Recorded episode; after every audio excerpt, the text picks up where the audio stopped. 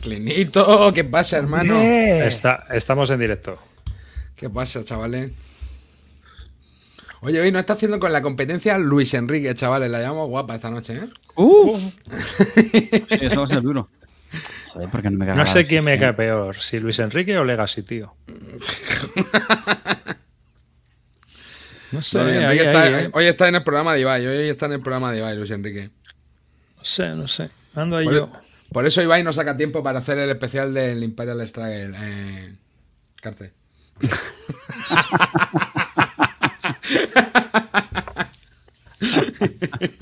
Qué rata eres. Ahí con Luis Enrique. Bueno, yo tengo mis sorpresas preparadas ahí.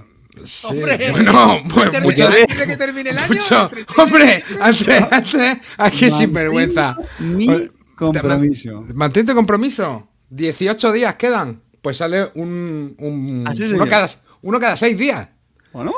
Vamos a ver. Pero los que estéis entrando en el directo, ¿oís la calidad de sonido hoy de amarillo? ¿Eh? ¿Cómo ha cambiado? Eh, sí, oye, gracias al Army, chavales, que eh, arriba me ha mandado un micro de puta madre. Así que bueno, ahora Pues me a ver si escucharé. luego el siguiente soy yo, que a mí se me cortaba el micro, cabrones. Pero eso es, eso es el cable, seguro. Si tu micro es mejor, es tan bueno como el suyo. Pero vamos a ver, No, eh. que, si, que si hablas así, igual el micro te la suda. Ya, ya, ya. No, pero es que ¿sabes lo que pasa? Que este tiene un trípode más alto y yo creo que va a ir mejor. Yo creo que va a ir mejor. ¿Cuánta gente hay hoy, macho? No no me he metido en ningún lado, no he hecho nada. Hay mucha gente. 64 ¿no? tenemos ahora mismo. 64. Cada vez, cada vez vamos faltan a menos, no es por nada, ¿eh? Cada vez vamos Faltan- a menos. Hombre, Hombre. hermano, No quiero, no quiero alarmar, ¿eh? luchando, con- 83. Vamos, lo mismo luchando contra el mundial, contra, contra Ibai. No se puede hacer nada, tío. ¿Qué Hombre, si fuéramos más inclusivos, yo creo que sí, ¿sabes? ¿Qué, quier- qué quieres, tío? Yo, Si fuéramos más inclusivos, seguro que la audiencia nos... Hombre, a ver, yo creo que hay también hay, joder, hay gente de todo tipo aquí. Nada más que hay que pasarse por el por el por el Telegram. Lo que pasa es que queda todo sepultado por los mensajes de mierda de Emilio, pero bueno, eh, Sí, ¿no? Hay 1500 personas. Calino, Calino se ha conectado solamente para asegurarse de que, de que De que hacemos spam. anuncio Muy de- bien, muy bien, Calino. Muy bien, hermano. Te puedes ir tranquilamente. Es más, puedes entrar, decirlo tú y te vas a jugar. Ah, sí, bueno, sí, sí, que entren, que entren. Eh, Que entre, lo diga él, que entra, lo diga él y que nos deje en paz. Tanta paz lleve como descanso deja este cabrón con sus putos juegos de, de hexágonos. Ahí van a darle al, Command- al Combat Commander, que es el único de la Academy que no sabe jugar todavía, el puto Calino. Mejor, mejor no cuento que me llamó tres veces para que le explicara las reglas del Carriot. De esa del Carriot. Miedo me da lo que tiene que estar explicando del, del Combat Commander. Madre mía. No, no explicó nada porque se quedó conmigo en el hall, que nos quedamos los dos de snipers. Y dice, venga, vamos a jugar en una. Y digo, vale, si quieres nos quedamos aquí a charleta. Digo, pues que también he jugado bastante al Combat Commander, he jugado ya cuatro o cinco partidas esta última semana. Y estuve ahí quedándome chachara con él. con Eh, ha jugado 4 o 5 partidas, todas perdidas, ninguna activación. No, no, no, no, no, no, no. He ganado bastantes, perdí una contra Zukov. ¿Cómo? Me dolió, me dolió. ¿Cómo? Sí, sí, escucha sí. un momento, escucha un momento. Me ganó Zukov, me ganó Zukov, Zukov. si, tienes el récord de partidas invictas contra Zukov, llevas seis la vida, años pero bueno, no, en- es lo que te digo, un día el Barça. seis años sin perder contra Zukov y El Barça de. Guardiola hubo un día que perdió un partido, ¿me entiendes? Pues esto es lo mismo. Pero vamos a ver si Zukov, si Zukov no, le no, no le gana ni a su hijo de parvulario. ¿qué- Y ojo, y ojo, que me ganó una y empatamos otra. Menos mal que este sábado volvió a la senda de la derrota, pero. Pero sí, sí, sí, sí, sí. Está, bueno, a ver si me gusta que se ponga las pilas el Tito Zukov. La verdad que es muy guapo, ¿eh? Muy guapo el Combat Commander. Bueno, ahora sí también comentaremos un poco de cómo fue la primera sesión de la Academy y tal, si queréis. Así Bueno, en, encima. en- en YouTube nos han mandado hoy el recate 2022 del canal de Bislúdica y hemos tenido casi 4 millones de minutos de visualizaciones. ¿eh? Ahí en nada. Muchos con el papel higiénico al lado. O sea que son dos los buenos. millones De, de Emilio, dos millones de Emilio y uno de Zukov. No, no, no. Es... Ya, pero esto, esto es gracias a, a Clean. Es el, el alma mater. Seguro. No va a ser el calvo, ¿no te jode? Oye, que el vídeo, no, no que tener mérito que el, el, el vídeo del Racker Sí, es el sí, más sí, visto. sí. Sí, El sí. vídeo- el- O el el tren, perdón. No, no, no, me No, eh, el, bueno, sí, el, el más es. visto Sí, yo creo el que sí. Aventuras al tren, sí. Sí. Y el de Sí. este año, los premios Calvo. Sí, sí, sí. Oye, gata, deja de comerte mi cuaderno de notas. Hombre, Ahora a no sé qué speaker. le voy a preguntar. Al speaker. Qué bueno que vengas por aquí. Bueno, que también contaremos eso, también contaremos eso. Pijamita para dos. Se cosió el ojo. Hoy, hoy- hoy tenemos de todo. Hoy Se- le tenemos todo fresco. Se Hoy- cosió el ojo de Sauron a la espalda y vamos, imparable. Yo aviso, me duele mucho la espalda y eso me pone de muy mala leche. Así que bis lúdica, episodio número 214. Toma uno. Hola hijos de V, bienvenidos a Bis Lúdica, el nido de Eurogamer sin corazón, donde analizamos las novedades que se compra Clean, las ranciadas que juega Rivas y los pepinos que juega Carte, pero los que siempre gana amarillo. Así que ponte cómodo, hazte un colacao y saca el papel higiénico que arrancamos.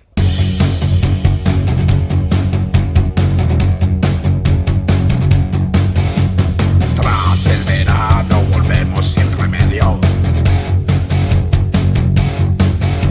He visto un vídeo de este y le pongo un cinco y medio.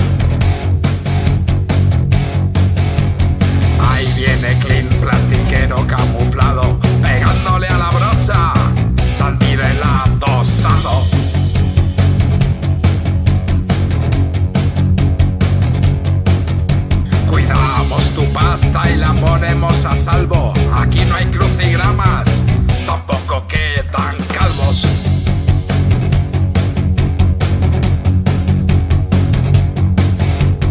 David Arribas dirige a estos patanes. Sin ser muy de pandemics, él es más de catanes.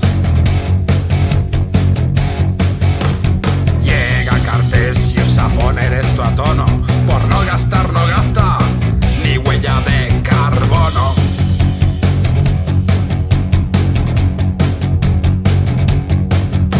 Temblada de Wallace, Fileclun o la cerda. Tu juego favorito es una puta mierda.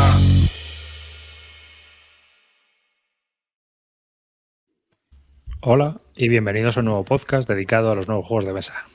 Esto es Bislúdica, yo soy David Arribas y conmigo tengo a Amarillo. Buenas chavalotes, venga, vamos a darle al programita que, que tenemos cositas importantes que contar.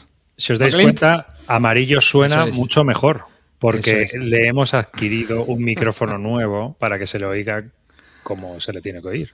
Se me oye tan bien que, fíjate, están viniendo todas las ratitas. Estoy viendo por aquí por el chat. Venga, vamos para allá con el, el flautista Amelín, ¿eh? Vaya micro más, más traído arriba. Increíble. Venga, dale, Clean. Buenas noches, Malevaje. Vuestro pequeño ídolo local está de vuelta después de su periplo eh, is- israelita y nada, dispuesto a contaros co- los cambios que estoy a que me estoy eh, a que estoy sometiendo en mi vida lúdica.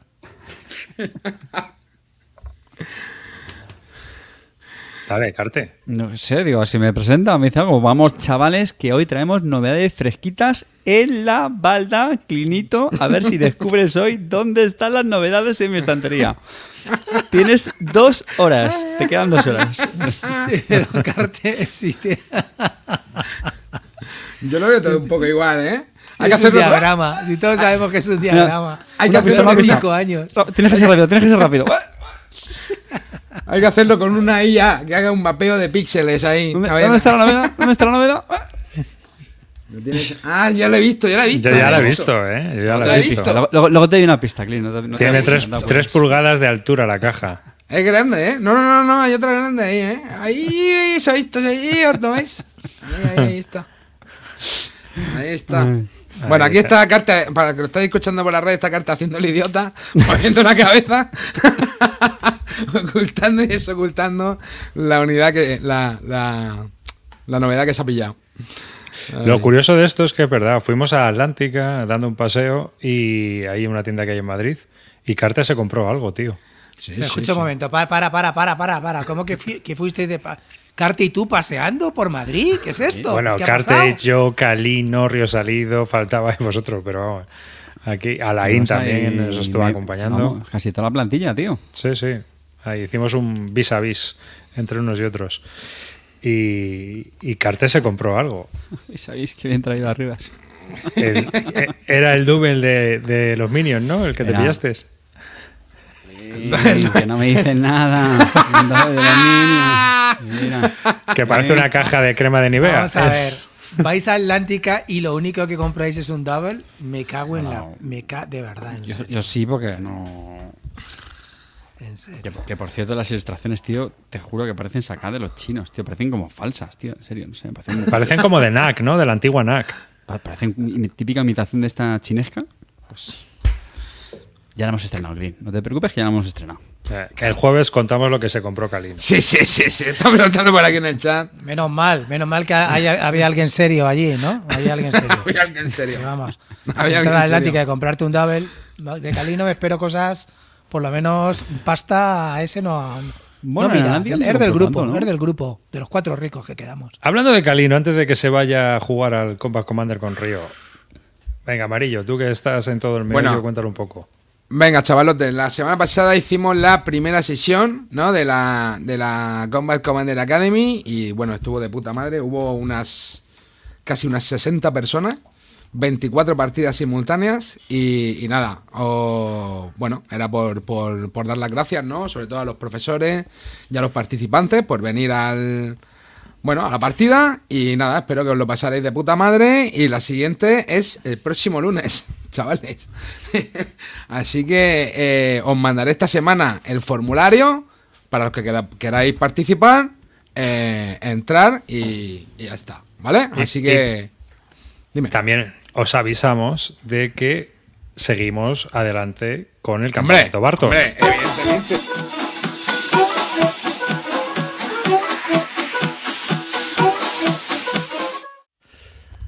Pues noticias frescas. Comenzamos las inscripciones en enero. El día lo habéis hablado ya, ¿no? Me parece. Era el 9, ¿no? Habíamos dicho. Empezamos con las, con las primeras inscripciones el día por 9. Sí, justo después de Reyes. Es decir, cuando volvamos de vacaciones, el primer programa que me parece que tenemos, ¿no? Que es el día 9. Creo que es el día 9. Es el día 9. Veréis, con- veis que lo vemos, que llevamos las cosas preparadas. El campamento Barton está más preparado, chavales. No, no Bueno, preocuparos. Tenemos a Calino detrás, que es un, vamos, Eh, es un eh. gestor, está apretando ahí y es Aquí increíble. no es un gestor y hay otro que pone las ideas brillantes. A ver, sí, vamos, es cierto. a es ver, cierto. vamos a explicar, que, eh, arriba, si quieres, explica un poco cómo va a ser el tema de, de la inscripción. Explícalo tú, yo. porque- Vale, a ver, la, la idea que tenemos, ¿vale? Que luego puede variar, chavales. La idea que tenemos ¿eh? Es eh, el día 9 mandaremos, ¿no? Un correo con eh, cómo se hace el proceso de inscripción a todos los del Army, ¿vale? Y, Y a la eh, gente que es suscriptora de Twitch. bueno, exactamente, a todos los del Army y cuentan en el Army los que son suscriptores del Twitch. Con un pequeño filtrado, porque van a ir por prioridad los más antiguos. Vale, Vale. Bueno, eso ya arriba. Hay que estar atento el día 9. El día 9, F5 al mail, ¿vale? Para, eh, para inscribirse, ¿vale? Y luego, bueno, O sea, pues la- lo que quede la- se- que la- si las queda- plazas que hayan sobrado, que, bueno, sí supongo que sobrarán, porque. Que si quedan 200 plazas libres, pues ya el que quiera apuntarse. Aunque bueno, me ha dicho Clint que se rumorea que igual hace una demo de Kung Fu, así que igual las plazas se agotan rápido, ¿vale? Entonces, Aquí es cuando se habría echado de menos un Street Fighter y un concurso de puzzles, tío. puede ser. Igual lo imprimo, con- ¿vale? Y nada, eh, bueno, ese será el proceso, ¿no? Mandaremos un correo el día 9, ¿vale? A, a los del Army. Y hay bastante peña en el Army, o sea, lo digo porque, eh, bueno, no sé cuánta, cuánta gente, no sé si, bueno, no sé cuánta gente hay, pero cuando 150 o 160 personas ahora mismo. 150, 160 son muchas. Más 130 de suscriptores. Y so- por eso te digo, y son 200 plazas, así que va a Yo estar la cosa. que pues habrá unas 200 plazas para que os apuntéis. los- A No, ver, no, al final, va, ¿no? Pero- al final va a haber 200 plazas, pero bueno, yo qué sé, yo no sé cuánta gente habrá. Yo creo que no llegamos a 200. No sé vosotros, pero. Puede ser que no lleguemos a Os veo 200. hiper optimistas. No creo Que que, puede- ni que lleguemos a 50, pero bueno, ya veremos. A ver, a 50, yo creo que sí que. A 50 yo creo que llegamos porque nosotros somos somos 7, Clean. Nosotros somos 7, a 50 llegamos, coño. A 50 llegamos seguro. A 50 llegamos. A 200 no tengo ni puta idea. Yo tampoco sé si llegaremos o no llegaremos. Espero que sí que, y, y que. Que sí, joder, porque que también date cuenta que van a ir todos los rancios guargameros. O sea, que entre uno Espero y que otro- sí, coño. Yo espero que entre Eso uno y otro lo- vayamos. Eso es precisamente lo que me da miedo. Eso es precisamente lo que- No te preocupes, que ¿Qué te crees que estoy con este humor? Y, y nada, bueno, ese será el, el- el- el tema, ¿vale? Así que nada, el día 9, atento al mail, chavales, y, y bueno, y ahí os explicaremos un poco cómo será el proceso de inscripción. Tú fíjate cómo estoy yo, que voy ahora mismo a encender la manta eléctrica. Mira, arriba se va a llevar la manta eléctrica, bueno, la podemos sortear luego, ¿no? Al final, ahí en el campamento bastón. Bueno, escucha, tenemos alguna. Hay gente que está. Hay gente que, que se dedica a tener ideas brillantes. Carte se dedica a organizar vis a vis. Y hay gente que tenemos ideas brillantes. Habrá cosas chulas. Ya lo veréis, ya lo veréis, ya lo veréis. Sí, sí, sí, sí, sí, sí. La verdad es que estamos haciendo ahí un, un Sí. brainstorming muy loco. y- Lo que no habrá será como divertido. siempre sorteos de mierda. No haremos ni un puto sorteo porque no creo que las Bueno, editoriales nos llamen. Ya No, veremos. te- no de editoriales, no, no te precipites, pero ahí veremos, también ya una idea veremos. de también un porque había una idea, había otra idea por ahí que está bastante bien. Así que, eh, El nada, que chavales. Carte, Carte, Carte va a sortear el Double que se acaba de comprar, o el Double de los chinos. O el batín. El, el batín de Hugh Hefner. Bueno, yo 10 minutos de introducción, que yo creo que ya, que ya está bien, pero vamos a ir al tema, tío. Yo tengo, yo tengo una pregunta que hacerte, Clean. Yo tengo una pregunta que hacerte. Es muy importante. Sí, sí, sí, es importante. Quiero, quiero que me digas cómo te sientes con las últimas noticias de Mythic Games y Leónidas. Ese, ¿sabes? Oh, estuve leyendo, estuve leyendo que el Darkest Dungeon, el juego que sacaron ese, que está basado en un juego de ordenador, que sacó 5.600.000 dólares, que yo creo que es más de lo que ha ganado el videojuego, realmente llegaron 8 millones con el Pledge Manager. Lo estuve leyendo el otro día en Reddit, lo cual me parece una barbaridad. 8 millones. Y han anunciado que, que venden licencias a otras compañías. Porque No, yo ya creo han que vendido, ya las han ya vendido. vendido. Sí, sí, efectivamente. Cool Mini or Ya que no sabes quién se ha quedado Super Fantasy Brawl, ese pepino que deberíais jugar todos de vez en cuando. Cool Mini or Not. Efectivamente. Lo cual a ti O sea, te habrá alegrado, Cool ¿no? Oh, No, no es que me haya alargado la vida. Me parece que por lo menos le van a dar vida a un juego que me parece muy divertido para el tiempo que dura y me parece genial. Y si estos tíos, bueno, saben cómo explotar el tema, pues cojonudo. ¿Vas a hacerte con la mini de Super Fantasy Brawl de 65 centímetros? No, no. Déjate de minis, que estoy hasta los huevos de las minis ya.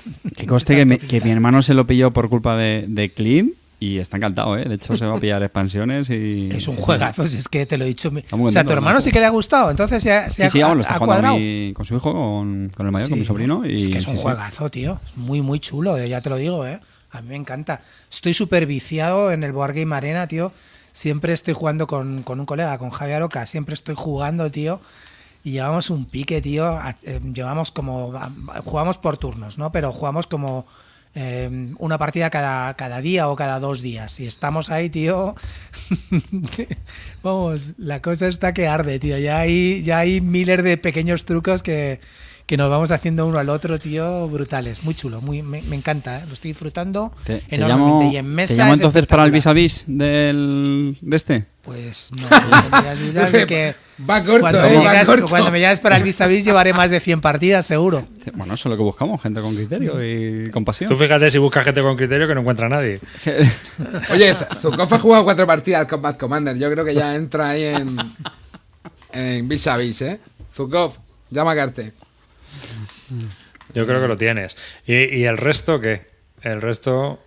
A ver, yo lo que creo, mm, sinceramente, es lo que está pasando. Es decir, eh, la compañía ha muerto de éxito, porque la compañía eh, Mythic, eh, cada eh, sacar, recaudar 8 millones un Kickstarter, lo hacen muy, muy pocas compañías. Pues claro, yo, pero no han muerto de éxito. Han muerto porque tío, son unos putos inútiles. No, efectivamente, han muerto, me refiero O sea- a que han sacado, han hecho un esquema Ponzi, lo tengo cada vez más claro, han ido eh, eh, patrocinando juegos, tenían que sacar nuevos juegos para poder pagar lo que tenían y poder pagar la infraestructura que montaron. Evidentemente no tiene sentido, yo creo que cuando se hace este tipo de, de proyectos, cada proyecto tiene una gente dedicada a ese proyecto.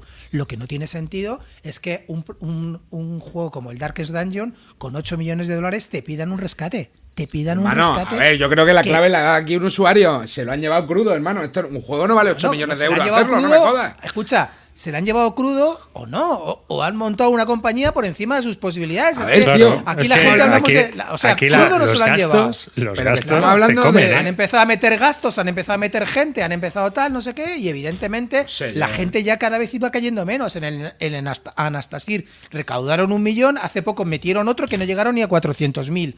Evidentemente ya la gente está muy, muy, muy mosqueada con el tema. ¿Qué han dicho ellos?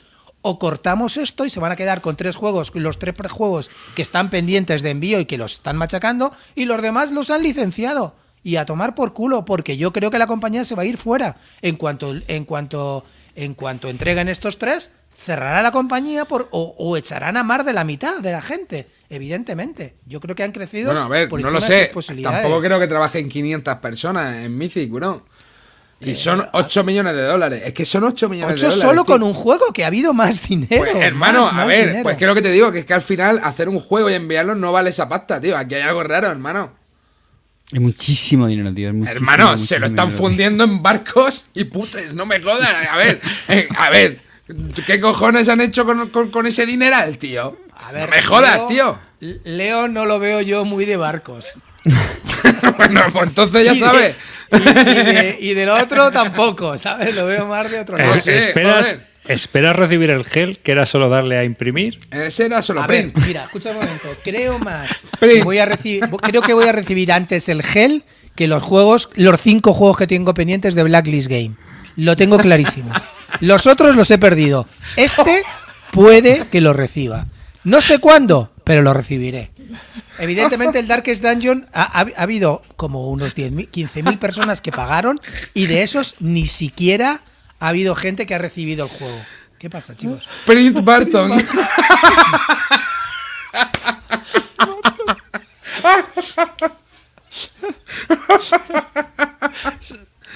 No me extraña que ganara el premio, ¿eh? De- que le diste ese Puto, juego. puto hombre pollo, tío. Hijo de puta. Buen mensaje en el chat. Prim Barton. Print Barton. Pero vamos, que yo lo tengo claro, o sea, yo no creo que se hayan quedado cruda la pasta, creo que han eh, aumentado la infraestructura de la compañía por encima de sus posibilidades, así de claro. Yo creo, hombre, que habrá habido de- derroches, pero huele, huele a, a desfase total en cuanto a la gestión de la empresa. A mí, yo también lo pienso así, porque normalmente te comen vivo. Perdón. ¿De qué te ríes ahora? que han puesto uno buenísimo. Dice, a a Clint le deben seis juegos y tres herencias del príncipe nigeriano. Los seis juegos de, de Blacklist Lane no lo voy a recibir. El de Mythic, más tarde, más temprano, estoy seguro que lo voy a recibir. No tengo ninguna duda. No tengo ninguna duda. Ay, perdón. Ha Sí, sido- no, Blacklist Game, Blacklist Game solamente es un tío, el que es el, el Lars Lim, que es un timador absoluto. Y Hombre, a puede ver. nada. Yo creo que el nombre daba pistas. Blacklist A ver, Game. a- no claro, sé. Blacklist Game, pero escucha un momento. Pero evidentemente cuando una compañía ya solo queda un tío y está incumpliendo tras incumpliendo, ni siquiera se atreve a pedir rescate porque la gente, yo ya no me fiaría de pagarle nada para que me mande los juegos a este tío. Evidentemente eso ya lo doy por perdido. Estos no, estos pues pagarás rescate y recibirás el juego. Pero, Pero- a mí lo que más miedo me da del gel es que ni siquiera está terminado el desarrollo. Ni siquiera. Sigue sin estar producido y sigue sin estar terminado el desarrollo. Los otros juegos, los de Blacklist, sí, sí que estaban producidos y estaban terminados. Este, el, el desarrollo del juego no está ni terminado. Anastasir creo que no estará ni empezado. Fíjate lo que te digo, porque ya sabéis cómo funciona esta compañía. Esta compañía te vende el proyecto sin haber nada, solamente eh, huesos. No hay ni carne, ni músculos, no hay nada. Solo huesos, te venden un proyecto y luego ellos desarrollan. Lo que pasa es que se les acaba el Mechanics. chollo, claro. Huele fatal, tío. Todo. Oye. ¿y ¿Tú cuáles son, los, cuáles son los de Blacklist Game? Esos, tío, no, no los tengo ubicados. ¿Qué juegos son esos? Esos son los de. Los de esos famosos que son dados- peliculeros. Los dados de la alegría que os dieron, los del. Ah, los los del Altar los de la abundancia. Street, Ah, Street coño. Fighter, los dados de la abundancia. Joder, tío, esos estaban guays, tío. Sí, Están de sí. putísimo- Los juegos son brutales. ¿Eh? El Tiraban los dados, Es un ¿eh? Y se te iluminaban los ojos y luego te metía Sí. un palizón igual, tío. Sí, sí, pero, Pero cada, cada dado era una fiesta. ¡Eh, otra! ¡Y otro más! ¡Venga, otro! Que Y luego, luego más, están recibiendo muy malas críticas con el tema de Darkest Dungeon, porque un montón de cosas sin probar, mogollón de ratas, eh, se ha leído por ahí, las minis no tienen la calidad que se esperaba con respecto a los renders. Ya. Ah, por, ej- por ejemplo, en las minis del. Sinceramente, las minis del Solomon Kane a mí me parecieron buenísimas. Las sigo, yo las sigo teniendo y lo sigo pintando y me parecen muy, muy buenas. Las del Darkest Dungeon no te puedo decir porque al final no me metí. Menos mal que de esa me salí. Pero si cargaste ya la posadera cogiéndola en ese. Vaya, coño. No te lo vas a creer, tío. Pa- Parece de coña. Pero la, la posadera me llegó rota. Y dije, esto es el karma. Esto es el karma. La tuve que pegar y tal, pero la misma posadera me llegó rota. Y cuando la vi empecé a descojonarme y digo, hostia, me acabo de acordar ahora, tío. Digo, esto se lo tengo que contar amarillo, tío. La posadera me llegó rota. No me lo creía, digo, no puede ser, tío. Se han vengado. Creo que es la misma que destrozamos el Edgar y yo.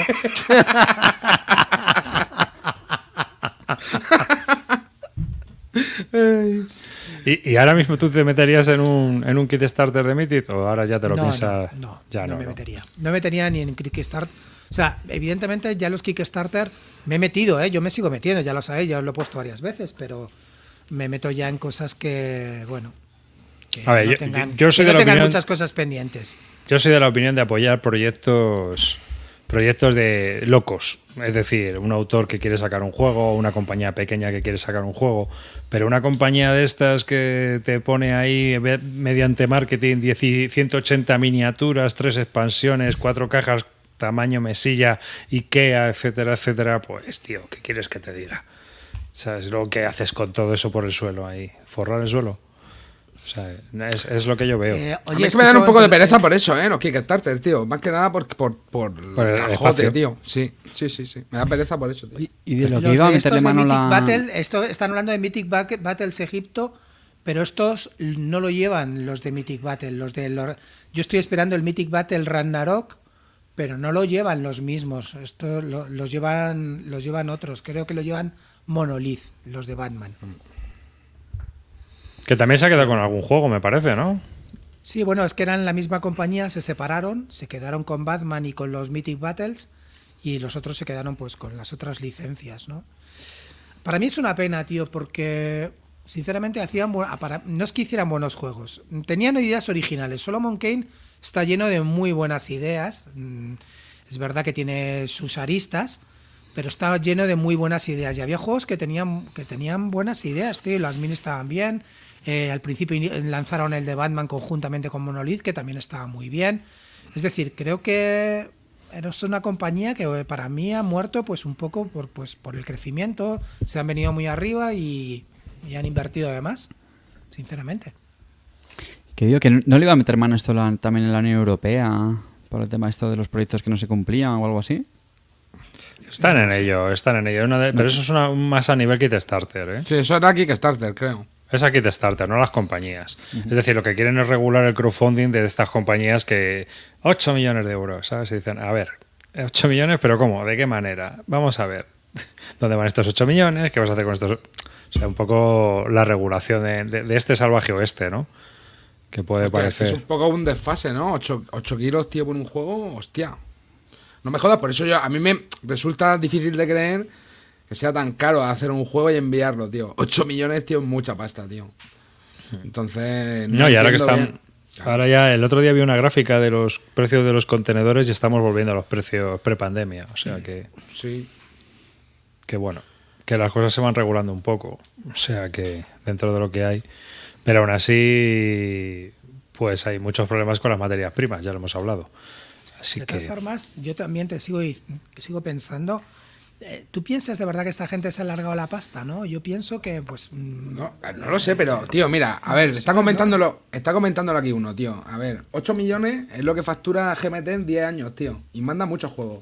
Y hace muchos juegos, ver, tío. Claro, pero, tío, Nada es que, que- ver. Nada que ver. es que, tío, Nada que ver. es que la infraestructura... Estamos hablando, de- claro, pero Las ni la producción, pero tú no has visto las producciones que tiene esta gente. Bueno, Es tío, pero, al pero tampoco lo hace Leónida en su casa con un cincel. La, la No, contrata no, a, un, no. a un chino y, Yo y creo, China mira, lo hacen, ver, tío. Cosas que han pasado. Eh, todo el tema del Solomon Kane, el retraso, les pilló la- el tema de los contenedores carísimos. Eso fue una putada, eso fue una putada eso para lo todo el mundo. Mm, afrontaron ellos. Eso, eso debe ser mínimo un millón de pavos, mínimo. Como esos proyectos, como han ido retrasando y han ido pillando toda la mierda de los transportes, se los tuvieron que ir comiendo y se los han comido ellos, así de claro. Bueno, pero han- Ese lo han no contaban en absoluto con él. Pero Na- lo han enviado nadie lo porque, contaba. tam- porque tampoco lo han enviado. Si es lo que te digo, si dijéramos No, que claro. el gen lo tienen en un almacén fabricado y no lo han enviado porque le subieron no, los no, contenedores, claro. pero es que el gen no está ni hecho. O sea que esa crisis del transporte no se la han comido. Lo No, la de Solomon los ocho se la comieron. Solomon Kane ¿Es así? tardaron dos años. Tardaron dos años en enviar y justo tuvieron que enviar con el tema del transporte a tope. ¿eh? Eso fue una putada. reventar. Ahí mismo que habría un huevo de peña que se metió en el Solomon Kane por, precisamente por la, por la licencia que pillaron. Pues imagínate, imagínate la pasta que tuvieron que palmar ahí. Yo estoy con Clean, ¿eh? Esto huele a mala gestión por todos los lados. Yo es lo que creo también. Otra cosa es que luego tú empiezas a tirar del hilo y hay unos, unos también unos salarios No muy lo sé, yo, tampoco lo sé, no lo sé, claro, si aquí nadie lo sabemos, ¿no? Pero, joder, a mí se me resulta muy extraño que se le hayan ido 8 millones en sueldo, ¿me entiendes? No, pero que no solo eso, tío, pero tú empiezas a tener primero un desfase de, de cuadro, o sea, la caja. Esto viene de atrás, es decir, esos 8 millones han ido también para amortizar cagadas anteriores, retrasos. Los retrasos cuestan muchísima pasta, ¿eh? Sí, Y eso, eso lo sabe Clinito. Cli- ¿Cuánto? O sea, un retraso es brutal para una Hombre, es que también es tener, joder, había gente que tenía los juegos parados en un almacén y eso es un pastizal. Pero no, ¿Sabes lo no solo eso, es que tú mientras no estás sacando juegos, mm, tienes que seguir pagando nóminas, tienes que Mm, seguir pagando a toda la gente que trabaja para ti, tienes que seguir pagando, pro- o sea, todo lo que tengas contratado de proveedores, de movidas, lo de que historias. supone, a ver, el fin del, el fin de, del, al principio del fin es cuando tú sacas un nuevo Kickstarter y la gente ya empieza a decir, oye, pero es que tienes cinco que enviar y aún no has enviado ninguno. Y en cada uno de los cinco que tienes, tienes mínimo un retraso de dos años. ¿Esto cuándo va a llegar? Ya la gente no se mete. Ya no se mete. Joder, a partir tío, de, las, de los ocho, de los 5 kilos que eh, dices que son 8 por, porque lo de Plitmayer, eso no lo he leído. Pero en realidad fueron 5 kilos y algo. A Cinco partir de esos 600. 5 kilos, todo fue para abajo, porque tenían cada vez más, eh, cada vez más, cada vez más por entregar y dijeron, espera, espera un momento, que ¿cómo voy a meter en algo si tienes que entregar aún 5 juegos? Y esa pescadilla que se muerde la cola, pues al final hace que ya no saquen juegos. Ahora, el nombre de Mythic Games, cada vez que vayas a sacar algo, te suena a, A retraso. que de coña te quieres meter. O retraso o engaño. O que no hay nada. Yo creo que, pie- que piensa recuperar algo con el rollo del Super Fantasy Brown, ¿no? La venta de la licencia. que bueno, más, ha vendido más. Han vendido Super Fantasy Brawl, han vendido otras dos, otras dos licencias más. A Eh, Cool Minion no, sí. A, a Cool Minion, la de Fantasy Brawl, y a otras dos, a, otro, a, otros, a otros dos. eh, mm, a- Steam Watchers también se lo han vendido a Cool Sí. Minion or Not. Y Encantadores también, Enchanters. Ah, no, claro, Steam o sea, Watchers, perdón. Se son- debe ser el mismo juego. Dos juegos. que- claro. No sé ni cuáles son esos juegos, tío. ¿Eso ha salido o todavía ni ha salido? Eso sí, habrá ¿no? salido, porque si no, ¿cómo le van a vender la licencia? Eso Bueno. tiene que haber salido y haberse vendido y haberse entregado. Otra cosa es que los conozcamos. Pero bueno. Pero en fin, que así están las cosas. Y cambiando un poco de tercio, Clinito, yo te tengo que preguntar también, ya que estoy contigo, tío. ¿El Warcry lo has probado? Que hablamos de él y te dije, el Warcry yo creo que te- es, es de los mejores juegos de Games Workshop. A ver, mm, estoy con, con el espíritu del divorciado. ¿Vale? Me voy a explicar. Eh, estoy atravesando, ya lo sabéis, una pequeña crisis con los euros, bastante crisis, entonces, ¿qué hago? Pues me meto al Tinder, ¿vale? Entonces empiezo a mirar otros juegos que me digan algo más, ¿vale? Y entonces estoy mirando ahora juegos de enfrentamiento. Empezó todo con el Super Fantasy Brawl, que me, que me encantó, y el siguiente paso que, di- que di fue con Warhammer, y empecé a mirar cosas de Warhammer porque me encanta me encantan las minis que tienen, las los detalles que tienen y, y como estoy ahora muy a fondo con el tema de la pintura, porque es un tema que, que si lo pensáis, la pintura yo le, a- le agradezco a la pandemia el que me haya metido en la pintura. Porque gracias a eso, tío, en vez de ponerme a ver una serie como hace todo el mundo, me pongo un audiolibro y me pongo a pintar la cabeza se me va, escucho el audiolibro y me siento ahí muy relajado, ¿vale? Sigo leyendo, eh, aunque sea con el audiolibro, y además pinto y me lo paso bien para, para los juegos que hago. A partir de ahí, pues dije, bueno, voy a mirar las minis, los juegos que tienen estos de Warhammer, porque las minis son brutales y me encantaría pintarlas. Empecé, por supuesto, con Blood Bowl, que me he vuelto a apuntar a la asociación porque quiero volver a los torneos de Blood Bowl. Sé que hay un torneo del Sevens que me he metido. Me han metido con Goblins, pero bueno, voy a jugar al. Sevens con Goblins. ¿Vas a jugar con Goblins, en y serio? A, a Blue Ball con, al Blue Ball Sevens con, con Goblins. Y luego el, el siguiente torneo, que va a ser ya en primavera, me voy a apuntar con los vikingos, tío. Estoy ahora entusiasmado con eso. Y luego también estuve mirando juegos, juegos de, de Warhammer. El primero que miré es el Warhammer Underworlds, ¿vale? Que es muy parecido al Fantasy Brawl, pero tiene una cosa, tío, que me divierte también mucho. Y es que tiene dadetes, ¿sabes? Y a mí los dadetes ya sabéis que me vuelven locos, tío. O sea, los dadetes como en el Blood Bowl, tío. ¿Sabes que siempre salen unos? Pues los dadetes también aquí molan mucho. Entonces es un juego con el mismo espíritu festivo para mí. no- lo comparaban con Aristella y nada que ver. Aristella, yo reconozco, y lo tengo que decir, he jugado cuatro o cinco partidas solamente, que es otro nivel. Es otro nivel. Todo el mundo que hablo, cuando hablo siempre juego de enfrentamiento, me hablan de Aristella. Vale, pero es un juego que está muerto, que no lo juega ya ni el tato, más o menos, no lo juega ni el tato, y está ahí, pues ya está, lo tenéis, jugarlo. Pero es un juego que no me apetece, no, no me apetece entrar, no sé por qué no me, no me llena como estos, porque son un poco más festivaleros. Entonces, este es un juego en el que tienes una, una baraja de objetivos, que son 12, que bueno, vienen predefinidos, y una, y una baraja de cartas, ¿vale? Con, que, te dan pues o mejoras para tus unidades, o bien eh, hacen pirulas, ¿no? De, trampas. Pues eso es un juego de enfrentamiento en el que tienes en, en- en unos tableros muy pequeñitos, con unas bandas que van entre, entre 3 y 7 u 8 como mucho, pues fáciles de pintar, partidas rapiditas y muy festivalero. Pues mira, oye, aquí ah, no, no tienes ni que dar ni línea de visión ni leche. Coges, tira, mira, te hago aquí esta pirula, me acerco, te meto, espera, que te tengo que meter. Pero no, no es directo como en el como en el Super Fantasy, que ya sabes lo que metes. Aquí no, tiras dadetes y lo que salga será, ¿sabes? Y eso, eso te da chichilla, ¿no? Pues un juego que me encantó, lo he jugado ya tres o cuatro veces lo he pintado y me parece alucinante pintado y me, me encanta y ahora estoy enganchado con el con el Underworlds, ¿no? Y, y aparte que es un juego, fíjate lo que te digo, tiene una caja introductoria por 35 pavos que está que te cagas. Por 35 euros te puedes meter el Underworlds con dos bandas, no tienes que comprarte 50 bandas más, con esa caja que vale 35 pavos, métete y vas a tener un juego de enfrentamiento, si te gustan los juegos así de escaramuzas de uno, de uno contra otro, muy divertido. Así es que una recomendación que tenéis. Y seguí con esto y dije, hostia, pero mm, aquí hay algo más. Esto viene, el Underworlds viene de un juego que se llama Age of Sigmar y el Age of Sigmar tiene una versión eh, más rápida que se llama eh, Warcry.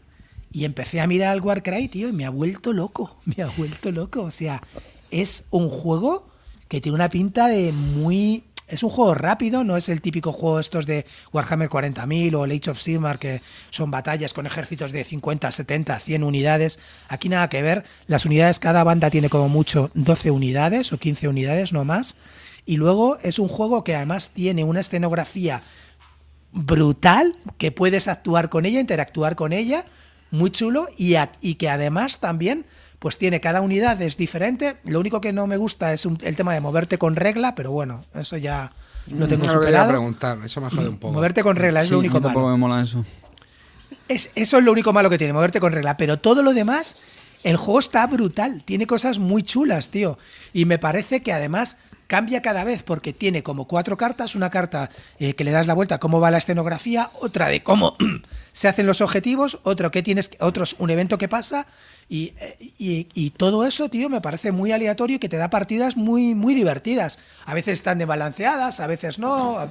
Pero, pero las partidas duran una hora y media. Y toda la gente que lo juega le ha gustado mucho. Yo no sé, yo lo tengo por probar, pero ¿sabes lo que pasa? Que tengo la maldición que no, no me gusta jugar en gris. Entonces, hasta que no tenga todo pintado la escenografía y las bandas, no lo voy a pintar. Pero, bueno, me- ya sabéis que pinto últimamente súper rápido. Últimamente he cogido una velocidad de avión, así es que yo calculo que en 20 días tengo todo pintado y, empiezo a jugarlo. Sí, sí. Aquí, ¿Para cuándo el spin-off? No, ¿Qué? te falta, te ¿Pero ¿habéis, falta jugado, poco. ¿Habéis jugado alguno al Warcry? ¿Lo conocéis o no? Mm, George Warcry lo tiene un colega mío y tiene muy buena pinta y las reglas están muy bien. Yo creo que es uno de los mejores juegos de Games Workshop. Eh, así, sin con haberlo jugado, ¿eh? Fíjate, Toda la gente, con cero toda la gente que le ha jugado le, le encanta. Por supuesto, los, dicen que los mejores son, pues eso, el 40.000. Hombre, es que tal, me- vale, vale, pero, pero es que eso, aparte. son- eso es otra, Eso eso es otra otro nivel. historia. Estamos Eso es otra hablando de, historia. Estamos hablando de de- una banda, pintarla de 100. pe- No, no, no, esto es una cosa de que dura una tarde, como mucho dos horas. Te pones, juegas y ya está. Que no está compensado, pero ¿quién quiere las cosas compensadas hoy en día, tío? Además, es que forman parte del formato del juego, o sea, tiene power Sí. creep, pero es que forma parte del juego. Pero aquí y en Fantasy Flight y en casi todas las editoriales, porque es lo que te hace para que tú sigas comprando. Estos juegos son coleccionables.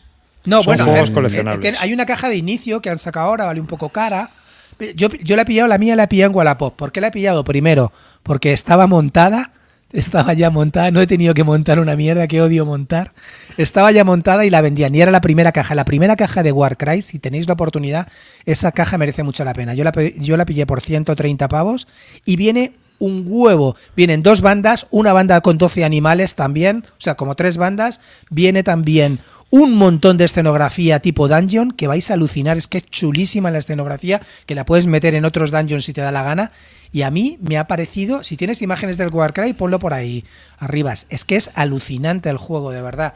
Y como, y como, como reglamento me ha parecido súper sencillo, tiene 25 páginas de reglamento, las batallas tienen pinta de ser, pues eso, no te compliques mucho la vida, estás ahí, te ataco, me, a- me- me acerco con estos, tal. ¿Qué es lo que tengo que hacer? ¿Conseguir matar al líder? ¿Qué es lo que tengo que hacer? ¿Mantener tres objetivos? Pues depende de lo que... Cada partida te sale diferente, ¿vale? Y, y- además usas la escenografía, te puedes subir encima, atacar desde arriba, tal. Está muy chulo, ya, ya os lo digo, que tiene muy buena pinta, aún no lo he estrenado. Ayer pinté los golem, en dos sesiones pinté los, los Iron Golem y ahora me quedan los, las bestias indómitas, que también son muy chulas, que es un grupo de humanos del caos. Muy chulo. Ya veremos. Oye, Clint, ¿y el, ¿y el Necromunda? ¿No le has echado un ojo? Estuve mirando, pero es que el Necromunda dura más, tío. Y luego es una Mm. son de- este es un juego de campaña. Y yo Sí, este es también lo puedes hacer de campaña y no tiene nada que ver. Dicen que está muy chulo el Necromunda, todo el mundo habla muy bien. Pero es un juego de campaña, tío. Yo eso no, no tengo tiempo. Eso soy- se hace muy largo, ¿eh? Lo que pasa es que no lo exprimí. Yo lo tuve, pues eso, cuando salió la primera edición. No sé si se han hecho como un reboot ahora o llevará mucho tiempo. Vamos, yo este juego me lo compré hace, yo qué sé, 30 años. Y, y, o sea, me, me gustaba muchísimo, pero es cierto, para poder exprimirlo tienes que jugarlo mucho porque ibas ganando como experiencia, ¿no? Le metías mejoras a las bandas, etcétera, esto. Pero mira, mira, lindo esta, no es la caja de inicio, esta es la segunda caja, la caja que acaban de sacar ahora, pero bueno, es muy parecido a lo que te estoy diciendo. Ahí se ven dos bandas, tío, y mira la escenografía que tiene. Esta es una ¿no? escenografía nueva que han sacado del bosque este de Genarwall. Y la verdad es que es una pasada, tío. Es que me. Pero Clint está, te, está- te estás saliendo de Málaga y, y cayendo en Malagón, ¿no? A ver, ¿qué quieres que te ¿Cómo es diga? Ya te he dicho que estoy atravesando una crisis, sin contar que estuve jugando al Water, eh, eh, estuve, he estado jugando eh, las últimas partidas que llevo son al Terraforming Mars, al Ark Nova, eh, al Weather Machine, Nada, a los Mars. Llevo un huevo de partidas últimamente de este tipo, gordas. Pero la verdad que eh, me apetece probar otras cosas. ¿Qué queréis que os diga? Que os mienta, que os diga, pues ahí No. son etapas de la- del mundo lúdico y hay veces que te apetece pues probar otras cosas, ya os digo. Hermano, cuando quieras te explico la SL. Yo No, creo no, que ya eso está, ya estás ya, estás ya Eso sí que no. Eso ya lo he SL. probado. a- a- o sea, juegos de guerra ya los he probado y no me dicen. Pero esto de miniaturas, primero porque implica pintar. Y pintar ya os he dicho que es un tema que me, que me ha entrado y que, y que lo llevo, que, que me, que me encanta, ¿no? Y si, pues, aparte de pintar, lo aprovecho para poder eh, eh, darle un juego, pues mejor. Joder, macho. Madre mía, ¿eh? ¿Quién no lo iba a decir, tío, eh? Alain dice que te mires el Bolt Action. Míratelo. Y el Chain of Command. A ver, Ya, chicos, pero, que es que, no, pero que- si es que ya en el mundo minis ya ahí... Que ya el mundo mini un melón 50.000, ya. que ya está pillado Mira, Warcry, mira, mira, mira, mira, mira, mira, mira. Que, ¿Qué a le ver, están diciendo? Clinito, Bolt esto, está pidiendo un spin-off de Bislúdica a Bis sí, Miniaturas totalmente. o algo así. Sí, o a. Bis Minis. Bis minis. Mira, Bis no suena mal. Minis. Lo único que vas a estar tú solo, ¿eh? Pero mira, pero escucha, oye, pero no, sí. no, os, no os llama nada, tío. Bueno, es que vosotros mí no sí, pintáis. dame- A ver, a mí me mola, lo que, lo que me jode es la regla, tío. A mí me gusta mover por casillas, tío. Pues tío, Porque- a palmos, pones a palmos y ya está. Es que, tío, palmos. eso ya luego mucha polemiquilla. No, a mí- a me estaba pasado- aquí, mira, dices estaba que yo- aquí. Yo cuando empecé, eh, yo jugaba a, War- a Warhammer Fantasy Battle. Eh, yo lo jugábamos en mi casa pues, como todos los fines de semana, una cosa así. Y tío, teníamos unas discusiones, macho. Venga, carga la caballería. Venga, duplica la distancia, no sé qué, venga ahí con el metro. No, pero aquí con esta esquinilla, de esquina a esquina llego, pero no, no, espérate, pero mide. Joder, tío, y al final era un poco pereza. De hecho, a mí era una de las cosas que más me gustaba de Aristella, era que se quitaba el tema del, Sí. del metro. Eso me gustaba mucho. Pero escucha un momento, eh, Carte, yo lo entiendo eso en juegos así más tipo Warhammer 40.000 o, o Age of Sigmar. Te estoy hablando de un juego que, que eh, tiene una, un tablero que, se- que va, es de 90 por 90, no más, no más largo que eso, cabe en una mesa perfectamente. Eh, y luego eh, las reglas son, de- la regla que tiene como máximo tiene 10 pulgadas. Las, las unidades normalmente se mueven 4. ¿Vale? Entonces no hay. Y luego tampoco influye mucho. mm, Influye mucho el movimiento, ¿sabes? Es que no, es que no hay, no hay mucha, no hay mucha historia aquí, o sea, y luego en realidad la batalla se termina a las dos horas, tío. ¿Sabes? se acaba. Normalmente los turnos que duran el juego, por lo que he estado viendo, viendo eh, YouTube y tal, eh, los turnos de, de cada partida duran como mucho cuatro turnos, como muchísimo, ¿sabes? Cuatro o cinco turnos, no más que eso. Con lo cual se acaba la, se acaba la historia, tío. No hay mucho. no hay mucho ¿Y esto hacer ahí. tienes comunidad ahí en Albacete para jugarlo? Bueno, el otro día, el otro día estuve viendo gente que ya que es que sí- es que es que hay, Hay un mucho mundo club, aparte ¿eh? de esto. Esto, hay mucho esto club, es un hay que mucho club bastante, y se ¿eh? juega bastante, ¿eh? Se juega bastante. Mm. Yo soy, a ver, yo, yo hago mi- Games Workshop lo tengo vetado. Personalmente en minis. O sea, yo me voy más hacia el histórico si tengo que hacer algo de minis. Pero es que al final el problema está en que Clean se relaja y tal, pero es que a mí ya no me da la vida. Entonces ya no pinto. Yo tengo ahí mis ejércitos de la Unión y de los confederados y todo, pero, tío, no. No, es imposible. O sea, no puedes darle a todo. Hay- que cortar, hay que, hay que dar tajos. Entonces yo me genero vetos y un veto es, pues, yo si algún colega me invita, juego, pero yo no me voy a comprar ninguna caja de inicio ni nada de eso. Ni Underworlds, ni Aristella, ni lo otro. Son minis. O sea, paso. Eh, De las minis así, paso. De juegos de minis. Pero me gustan mucho. Eh, me han gustado mucho y he jugado mucho. Pero mm, todo... Para, para gente como Clean, con tiempo. A ver, yo siento mucho que la gente está ahora decepcionada conmigo, pero también os digo, chicos, esto es un, pro- esto es un proceso de la vida Vamos a ver, lúdica de Clint. cada uno. A veces cambias, a veces te apetece una cosa, a veces otra. Eh, también os digo que la cabra tira al monte y sigo jugando a- siempre que puedo a euros y me encantan y lo paso bien. Sí que es verdad que ahora mismo pues no estoy por comprarme novedades de euros y estoy buscando otro tipo de novedades. Lo siento, chicos, es así la vida. Eh, es, es la historia de mi vida. Llevo decepcionando a todo el mundo todo el tiempo. Así es que unos más, pues nada, así va a ser. No te hagas la víctima, anda. A mí me da Drama una alegría. A mí me da una alegría, Clinito, ¿eh? No todo el mundo se decepciona. La, leye- la leyenda se jubila. Es como Messi, llega al mundial ahora y cuelga el cubito. Cl- Clinito, madre mía. Nada. A colgar el, cubito. Bueno, voy a cambiarlo de hola hijos de V por yo que sé. Hola hijos de Berg, ¿no? O cualquier movida. Venga, tira ya. Cambiamos, cambiamos. Amarillo. Tengo Venga, ganas chavales. de me- que me cuentes algo sobre la fantasía de Tolkien. Bueno, venga, pues os voy a contar que estuvimos jugando en pijamita Ah, para dos. Teníamos Espera, espera. ¿no? Ah, Espera, sí, hombre, claro, antes, claro, espera, antes de que arranques, te tengo que dar un notición. Te tengo que dar un notición, tío. Dale, dale, dale, dale, dale. Antes de que arranques, te voy a dar una notición, tío. Porque sé que a ti te interesa especialmente esta noticia. Y es que Thomas Lehman va a sacar una expansión para el Jan Tribe. ¡Oh! tío, el Jan Drive, tío, habrá que volver a probarlo. Habrá que volver a Este era el único juego que le gustaba a Iza Rivas, ¿no? O sea, Sí, perdón, sí, este- el, el juego, el, que el único que le gustaba era Iza Rivas, quería decir. Sí, perdón. sí, sí, sí. Pues van a Bueno, sacar una Ah, expansión. no, pero yo, yo el juego contigo no me pareció tan malo, me parece a Rivas. Claro, no si es que está chulo, es, una, es un carrerón. Me Es parece un carrerón. contigo. A ver, si se juega en cinco minutos, es un filler total. Es una carrera, es una bola de nieve bestial. Terminal Bueno. Velocity. Bueno, venga. Bueno, a ver, pues venga, vamos a sacar cortinilla, venga, vamos. Saca- sácala, sácala. El Club del Ahorro patrocina Pijama para dos. Bueno, bueno, bueno, pues estuvimos ahí con el pijamita, ¿eh? Y, bueno, eh, la semana pasada al speaker tuvo a bien explicarnos cómo se jugaba al World of the Ring de Card Game. De hecho, éramos cinco y se ofreció a tutelar la partida, explicárnosla, por lo cual se agradecemos mucho. Y nos dejó jugando contra Alberto Bug y contra Eligio.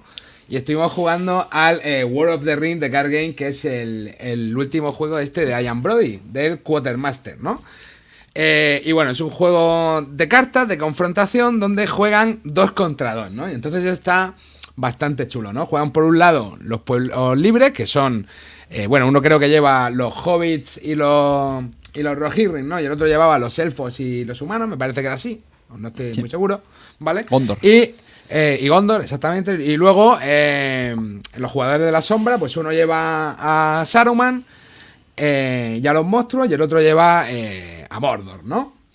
Y entonces eh, el juego, pues nada, va de competir, eh, va a lo largo de nueve rondas, me parece que eran, y va de competir por, bien, Battlegrounds, ¿no? Que van a salir diferentes zonas de batalla que pueden, eh, bueno, algunas van a beneficiar a los humanos y otras van a beneficiar, bueno, a los pueblos libres, perdón, y otras van a beneficiar a, a los, a los de Mordor, a los malos, a la sombra. Y eh, por otro lado, pues se va a pelear por una loseta de camino, ¿vale? Y cada turno, pues vamos, vamos, van a ir coexistiendo estos dos tipos de losetas, ¿no? Battleground, que puede haber más de uno, y camino, que puede haber más de otro. Y entonces, con una mecánica de bajar cartas, vamos a poder ir colocando nuestras cartas para intentar hacer mayoría en cualquiera de estas ubicaciones, ¿no? Para llevarnos los puntos. Y ese sería básicamente el juego, ¿no? El juego es muy simple, es bajar cartas, se explica en un volado, eh, bajar cartas, eh, intentar combar con las habilidades que tengas y, eh, bueno, pues moverla, puedes bajar las cartas a la mesa, a la reserva que sería en el quarter, en el quartermaster, de hecho creo que tiene bastantes similitudes con, con la Hmm. mecánica del juego. Yo por lo que he visto tiene bastantes similitudes con el Eh, Quartermaster, es, un, es quartermaster de, de- de cartas, vamos, básicamente. Eh, y nada, pues vas haciendo unas mayorías y te, y te vas dando de leches ahí en estas, en estas ubicaciones. Y a mí el juego me pareció bastante chulo, me pareció muy temático. La primera partida nos pegaron una crujida a mí y a Carte que nos ganaron 10-0, ¿vale? Estuvimos jugando con Alberto Buji y con Eligio, que son dos pros, y nos reventaron. Bueno, y dos entonces al día, pros, dos pros, al- al día- bueno. al Pero, día- pero bueno, ¿dos pro de qué? ¿Es este juego Dos- nuevo? Dos pros Sí, comparando con, con lo que viene después, que son a Sier y, y a Speaker, a los cuales les metimos 23-13 que tuvieron que pasar por debajo de la mesa del tabletop, ¿no? Entonces, eh, nada, simplemente era por hacer la coña, ¿no? Pero eh, realmente el juego me pareció bastante chulo y me pareció muy temático. Me pareció que eh, pasa un poco lo que tiene que pasar en las películas. No sé cuántas partidas tendrá o si las partidas serán muy repetitivas, pero a mí me dejó muy buena sensación el juego. Sí, esa, esa es mi duda. Hmm. Porque me trago unas cosillas más. Tiene una mecánica interesante. Para, para un es que momento, para un momento, para un momento. ¿Tu duda es la rejugabilidad, Carte? Sí, eso lo voy a decir luego al final. ¡Lo sabías! Siempre lo mismo. Cualquier reseña de Carte, Es cualquiera, ojo, revisar las últimas 27 reseñas de Carte, su duda es la rejugabilidad. Toda la vida, ¿no? toda la vida. ¿no? Como si fuera ¿no? a echar 300 partidas y echa dos y no va a volverlo a jugar en su puta vida. No, pues mira, Imperial Struggle, más de Imperial Struggle, más de 20 partidas llevo ya, más de 20 Arcan partidas. Horror LCG. El otro día hice mi 115 Infinitas. partidas. Ese juego tiene infinitas partidas, 115. literalmente. Sí. Ah. Se tiene A infinitas lo que iba. partidas. Sí, me has hecho, me has hecho spoiler, Clean, pero venga, lo, lo digo ya, y ya no, ya- ya, te puedo hacer spoiler de algo que es reiterativo. Pero a, a lo, no, hombre, no, no, no siempre. A lo que iba.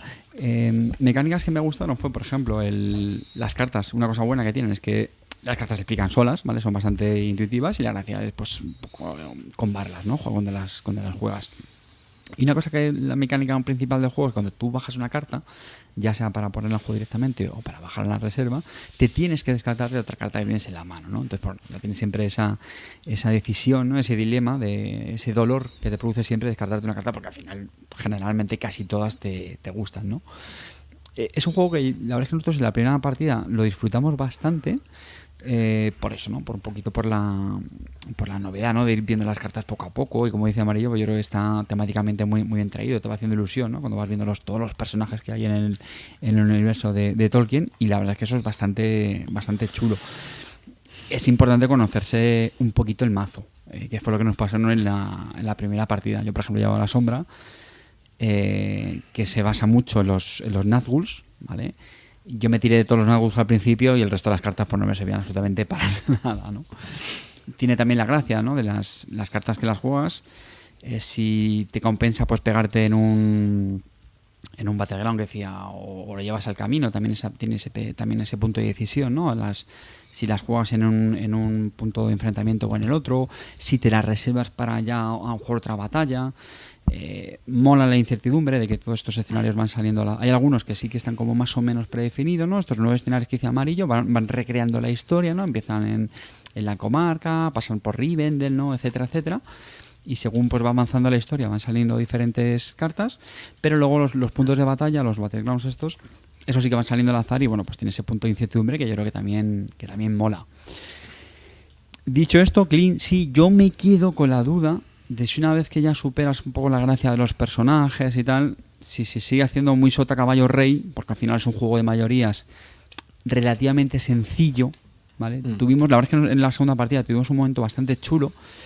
No me acuerdo si fue en Minas, fue en Minas Tirith, me parece. Fue en Minas Sí, Tirith sí, porque sí, una, una batalla ahí de hostias. Bueno, nos empezamos a engorilar, pero a saco. O sea, si las mayorías a veces se resuelven, yo qué sé, por dos puntos, una cosa así, yo imagínate un 2-3 o algo así, aquí creo que llegamos como a 13 puntos, me parece. 14-13, 14-13 ganamos. Ama- amarillo. Fíjate que yo te veía que eras más Dios Goliath. No, no, bueno, ahí nos dimos dos Gilead, no dos Gilead. Ahí nos dimos, bueno, nos dimos de hostias, estuvo muy, estuvo, est- la partida estuvo bastante chula. Es lo que te digo, a mí lo que, lo que, como el camino va pautado, es decir, en la primera ronda son tres caminos y son esos tres, en la segunda son otros y son los mismos tres. Digamos que no te van a salir siempre igual la partida, ¿no? Pero sí que me deja un poco más de Hombre, duda no eso. tendría sentido que la primera que la primera batalla sea el pozo del, el- Claro, destino. claro, exactamente, exactamente, por eso te digo, pero evidentemente el tema es temático, pero porque el juego tiene eh, esa manera de hacerlo temático y de hecho, por ejemplo, tú en un enfrentamiento tú no puedes mandar las tropas que te salga de las narices. Por ejemplo, si ahí, eh, bueno, estaban luchando las huestes de Saruman, tienes que mandar peña de Saruman. Y puedes no tenerla en ese momento, o sea, es lo que te digo. Entonces, eh, bueno, a mí el juego me pareció chulo, sobre todo también porque se explica en 5 minutos. Este sí que se explica rapidísimo. Y luego tienes también la tensión esa de, de como en el Quartermaster, porque tú pierdes cuando te quedas sin cartas. Y claro, eh, a veces para hacer la acción pepino de tu carta tienes que no descartarte una, sino quemarla. La tienes que tirar al, Eso es. al exilio.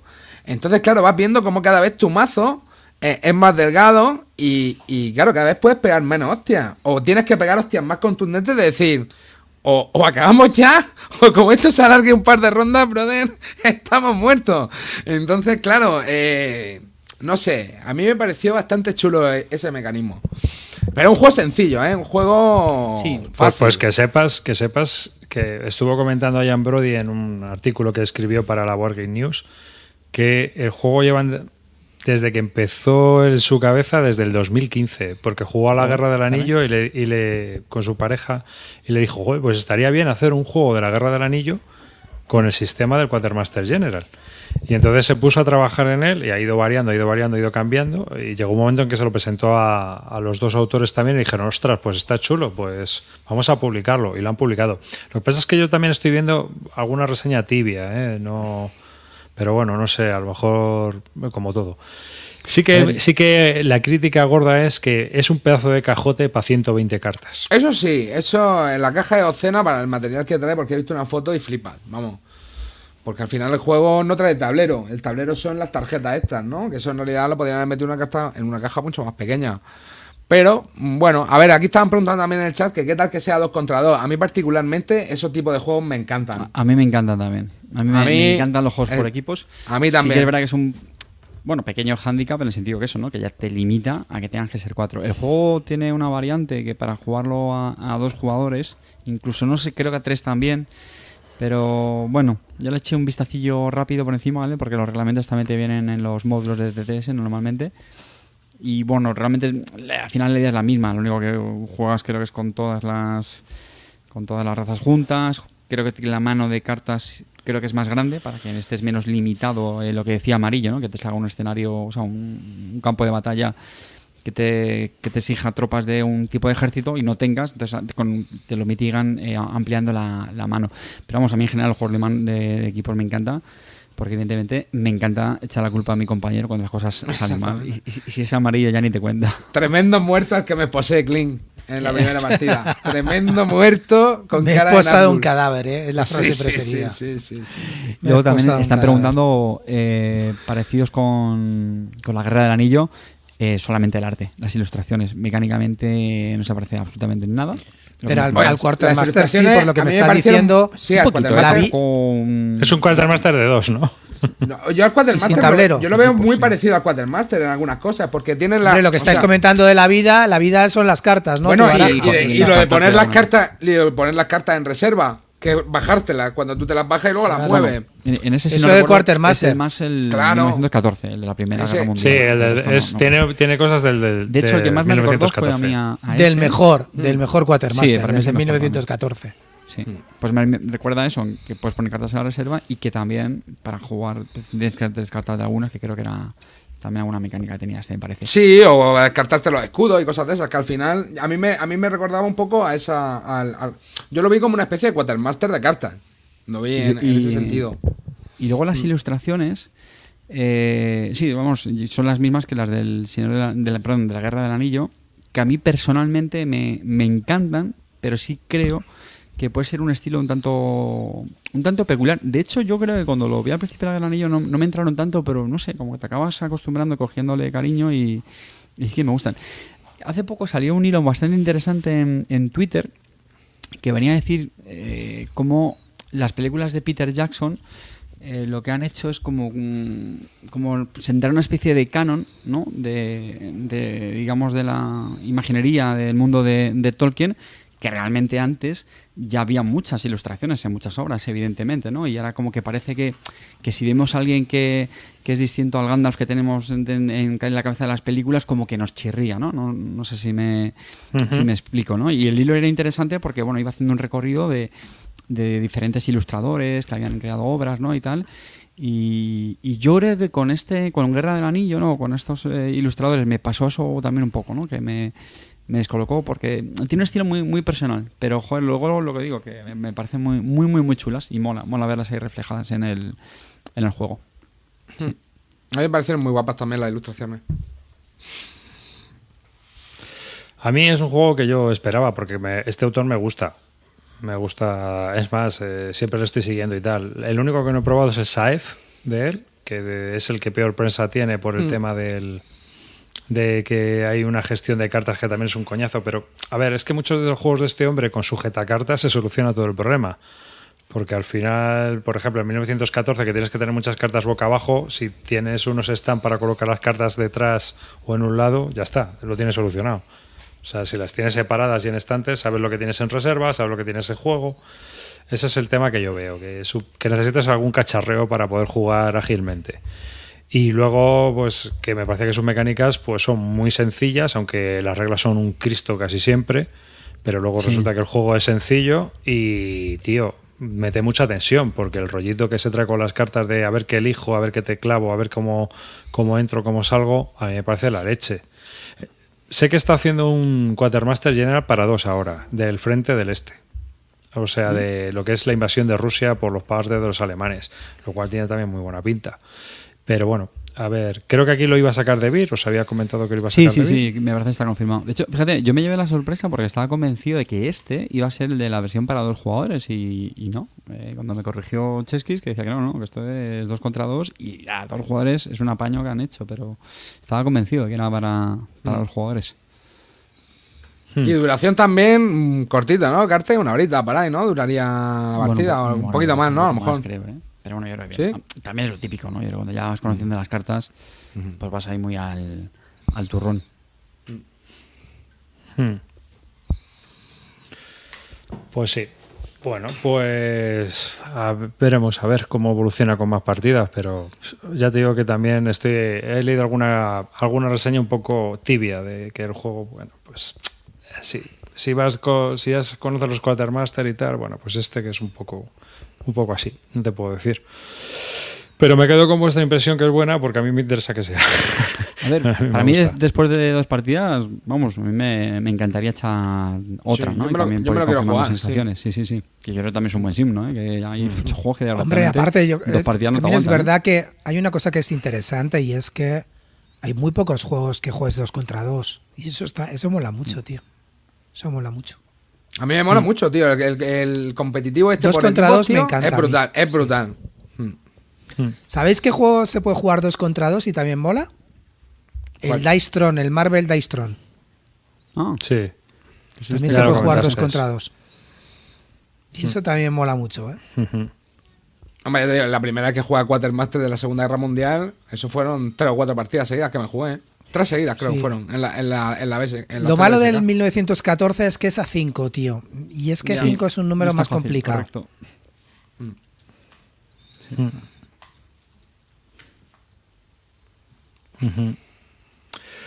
Bueno, pues hasta aquí este maravilloso War of the Ring Card Game. Yo mm, me gustaría ahora preguntarle a Carte. Venga, va, seguimos así, luego voy yo.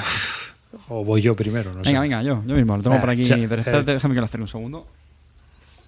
Habla, habla. Ya, primer plano, que quiero, quiero hablar de este. Uh, espera, se me ha caído aquí el chiringo. Pues este es un juego que me llegó el, el otro día, ¿vale? Y como aquí ya sabéis que hacemos un, un firme ejercicio de, de transparencia.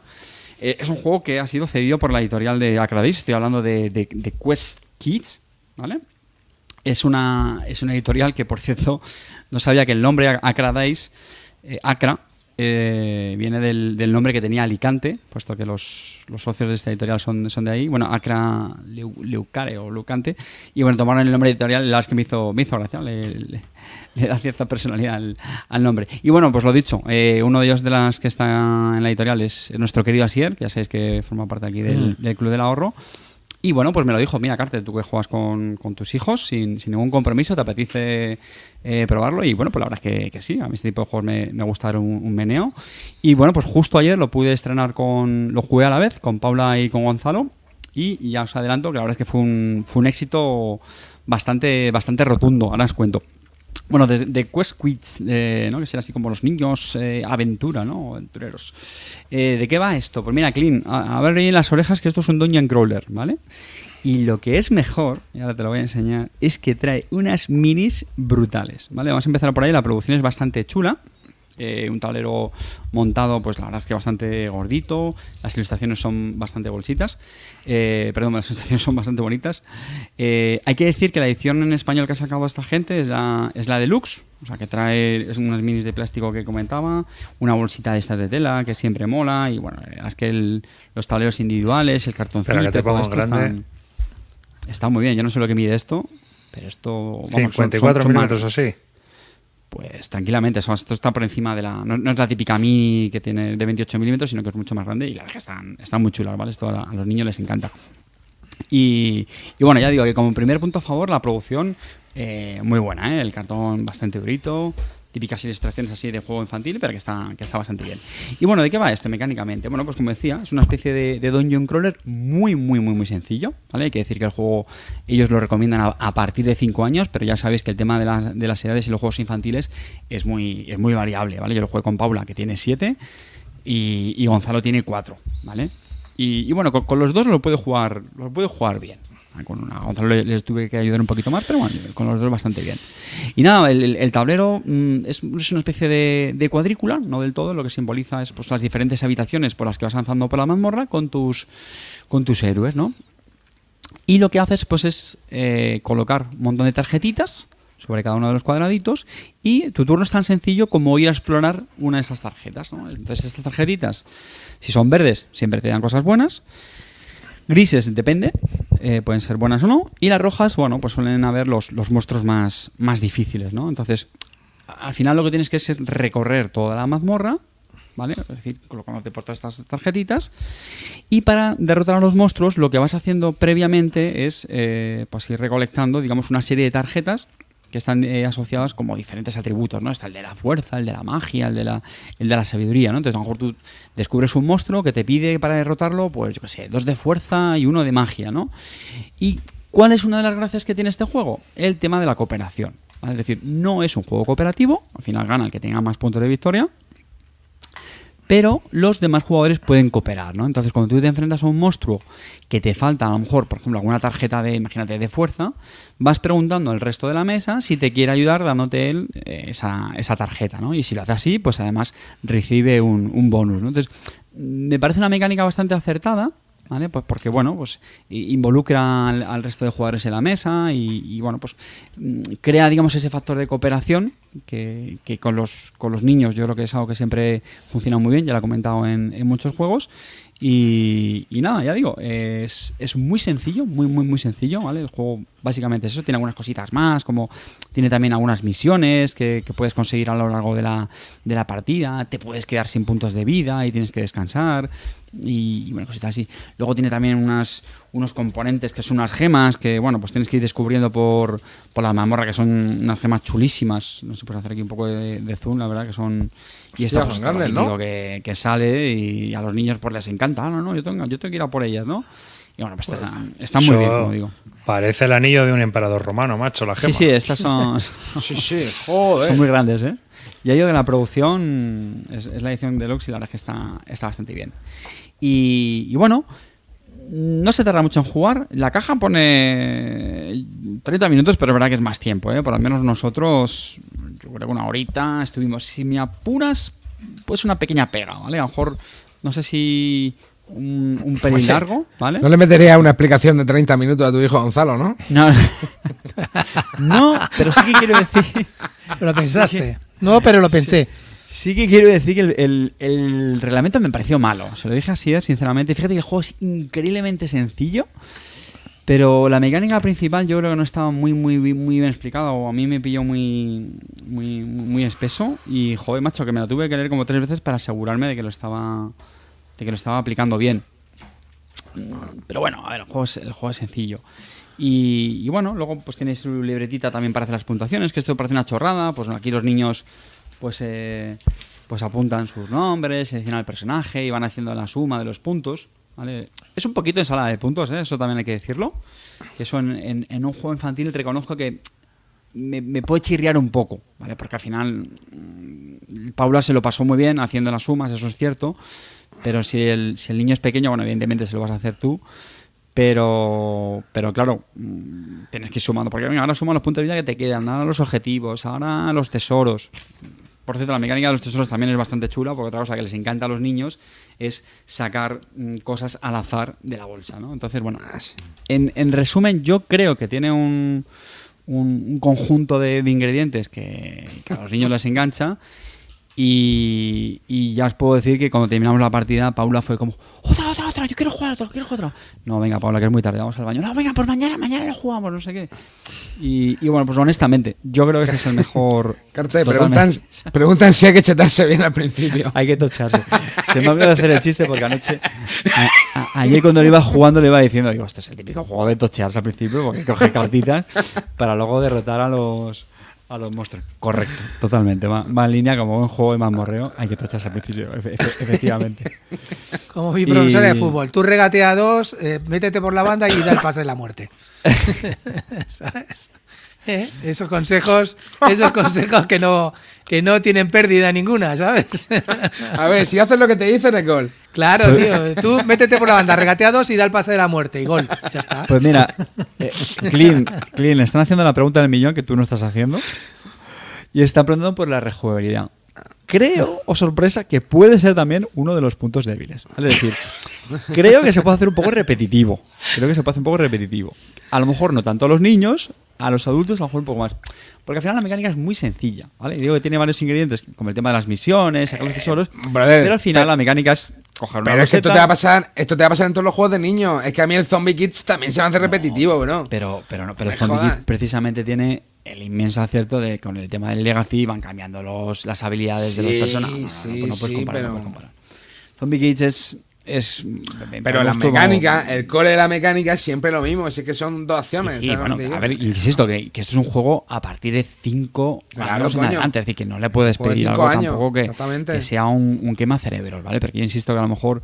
Porque al final es, venga, uno lo seta, venga, otro lo seta, y ahora coge cartas, y ahora vamos a por el monstruo, no sé qué. Que, bueno, y tiene hasta eso- expansiones, ¿eh? Mm, No, yo lo estaba viendo, yo creo que eso es un juego que sacó el autor que tiene un nombre muy parecido y me parece es una especie de memory. Ah, sí, es Lo verdad, pone- sí, sí, sí. lo es estaba viendo. memory. eh, solamente tiene, el diseñador Ah. solamente tiene este, este juego. Mm. Eh, y luego otro tema, a ver, el, está viendo el, el precio. El precio creo que en PvP son 60 euros. 60 pavos. Igual, yo creo que puede ser un hándicap para un juego infantil. Hmm. ¿Vale? Y aquí, pues de nuevo, aquí soy y transparente, ¿vale? Yo creo que aquí en, en, en decimos lo que nos gusta y lo que no. Yo lo estaba pensando en tienda online, pues lo típico, lo puedes conseguir un poquito más, más barato. Pero creo que a lo mejor un juego infantil pues se puede salir un poquito. Que ahora los juegos también están muy caros y es difícil encontrar algo mucho más barato. Pero creo que alguien se lo puede hacer, eh, hacérselo pensar, ¿vale? Es decir, uff, eh, lo dicho, la, la producción es muy buena, eso es cierto, ¿eh? Ya digo que por minis, cartón, bolsita, bueno, se puede decir que está justificado. Lo he comentado con. Asier me decía que prácticamente le salía lo mismo hacer esta versión de Lux y que era mucho más chula. Eh, así que, pues bueno, pues ya está. Ahí, ahí lo tenéis. The Quest Quits. Yo les seguiré dando unas partidas con mis, con mis peques. Y, y nada. ¿Hasta qué hora, hasta qué edad lo recomendarías tú, más o menos, así por la dificultad que tiene? A ver, eh, Paula tiene 7, ya digo, vamos, que salió encantadísima, ¿eh? de hecho, vamos, le gustó mucho más que Gonzalo. Gonzalo todavía está un poquito en el modelo, en, en modo random, ¿no? Además, a Gonz- a Gonzalo le, le está costando un poquito más que, que a Paula. Sabéis que cada niño tiene, cada niño es un mundo. Yo es que lo que creo también que a partir de 8, están juntos, lo sabrás tú mejor arriba, 8 o 9 yo creo que ya es una edad también en la que los niños les puedes meter ya cositas con más enjundia. ¿no? Hmm. De hecho, con, con Sí. Paula, por ejemplo, ya sí estoy jugando al, al al tren casi con reglas normales. Bueno, de hecho jugamos con, con las reglas normales, con Eh, el- rutas y cosas así. El otro día en el grupo de Telegram preguntaban, no sé qué juego era, el Stone Age Junior o el... No, el Karuga Junior, el Karuga Junior. Sí. Y- pero yo, yo voy a dar mi opinión sobre todos los que son el juego X Junior. Yo creo que no merecen la pena. Es decir, en, creo que lo mejor es comprarse un juego con el título ya infantil, o sea, es decir, un juego pensado para el público infantil y no un refrito de un juego que existe adaptado al público infantil. El Carcassonne Junior, el Stone Age Yo jugué al. Carcassonne Junior y me pareció todo un acierto. ¿eh? No- a, fi- a ver, al final Y no el es siempre. Carcassonne Junior, tú no. A ver, yo veo No. bien comprar ese juego para regalárselo a alguien que no es jugón. Es decir, tú tienes una familia a la que tienes que hacer un regalo y no tiene ni el Carcassonne. Eh, el niño le regalas un juego de mesa y es el Carcassonne Junior. Yo eso lo veo bien, el Carcassonne Junior, lo que sea. Pero para los que somos aficionados, y esa es una opinión que puede ser muy personal, pero creo que todos esos juegos junior simplemente son marketing para que los que ya tenemos el juego grande se lo compremos al niño. Y al final no deja de ser que tú coges el carcasón y lo Pero- adaptas al junior. Pero mientras que sea un juego infantil que se adapta bien a su edad, porque vamos a ver, Aventuras al tren hasta, es lo que digo, jugando con reglas reales, o sea, no, no adaptando cosas así, realmente es que yo creo que hasta los 7, 8 no lo vas a poder jugar. Te sacan una versión que a lo mejor sí que puede. Perdonad, hay gente muy troll. Dicen, el bueno es el Darkest Dungeon Junior. Solo cuesta un millón de pavos. Chicos, que Kickstarter y soltar un millón de pavos. Ya Te he preguntado también si el, el, el Junior también es el, el bueno. Decía que al final, si ese juego realmente se está adaptando bien a la edad que te venden, yo no lo veo mal. Si es que no deja de ser otro juego infantil. Ya, pero, pero que prefiero algo original. Es a lo que voy yo. Bueno, O sea, pero si ya, funciona yo bien. tío. prefiero- Yo, digo, yo jugué al Carcassonne Junior, tío, y dije, joder, qué bien pensado está, macho, para reducir. A ver, complejidad, entendedme. Pues el, el Carcassonne es un juego sencillo, pero no se lo vas a sacar a un niño de, por ejemplo, cuatro años. No Pero tú puedes sacar el carcasón y jugarlo como si fuera el junior. El que granjero, jugué, ¿no? eh, Era Quitas el bastante gran- diferente, ¿eh? Quitas el granjero y quitas todo y haces lo de las rutitas esas y ya está. Es que no tiene más. culo. No, pero joder, O sea, tío. el- coges las reglas y la las aplicas tal tiene- A ver, escucha un momento. Eh, Carte, no le discutas porque hay un tío que se gastó 80 pavos en el Caruba. Y todo, y todo, ¿cómo se llama el juego ese que te Yo, metiste? yo es que escucho Caruba y me viene No, la no, frase de ¿cómo, mis cómo se cojones, llama el juego que se cojones compra arriba? Es que el juego que, el que jugar. dorado, el El, dorado. el Dorado, el Hay gente que se ha gastado 80 pavos en el dorado. Ahora no le otro digas que día se vaya a comprar el con dorado todas Junior, las ¿vale? expansiones. Jugamos el otro día con todas las expansiones. Y estoy deseando que llegue la nueva versión con el arte de Utrecht, que Ravensburger ha anunciado que va a sacar la nueva versión con Pero el que- arte de ¿y, y Utrecht. qué vas a hacer con la vieja versión? ¿Venderla o qué vas a hacer? No, me la voy a llevar al pueblo. Allí jugamos. Tenemos el Alhambra, el Carcasón Qué cabrón. y disfrutamos como... El dorado, eh, el- Tú no eres de Catán ni de, ni de Pandemic, pero del dorado, nene, que no te lo dicen, ¿eh? Es preciso una patizar a la gente. ¿cómo Mira, soy que tiene, macho, tiene ahí uno, o sea, al lado de su, de su cabecero. O sea, va a sacar en, su otro el dorado. hay un en su casa siempre hay un el dorado. Mira, un librito de Catán. ¿Eso qué es, tío? Y aquí tenemos a Klaus Teuber ¿eh? con su pila de Essen, de su botín de Essen, mira. ¿Eh? ¿Te suena? El libro, el libro de Mini Mini, tío. Esto es un relato de romanos en alemán. Pero escucha Joder. un momento, ¿y eso te lo has comprado porque pone Catán o Puedo, puedo hacer.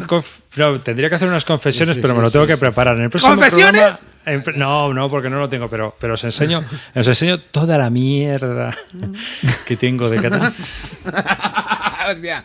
Sí, sí, sí, sí. Mira, ahí tienes un, día- un un vis vis. Un vis a vis, Carte. Mira, la has rascado. Al final lo has conseguido, hermano. Un vis a vis del Catán con David arriba. ¿eh? Y esto es un. Esto que estoy enseñando, que para la gente que lo esté escuchando, es un relato, el capítulo primero, ¿ves? Über die, no sé qué. Bueno, si quieres aprender alemán, te lo envío y tú ya. Pero eso venido, dime, dime que te ha venido en una Spielbox de estas o algo, tío, que no te las No, porque he comprado una cosa a Cosmos directamente Ah, y me ha venido esto Vale, dentro vale, del, paquete.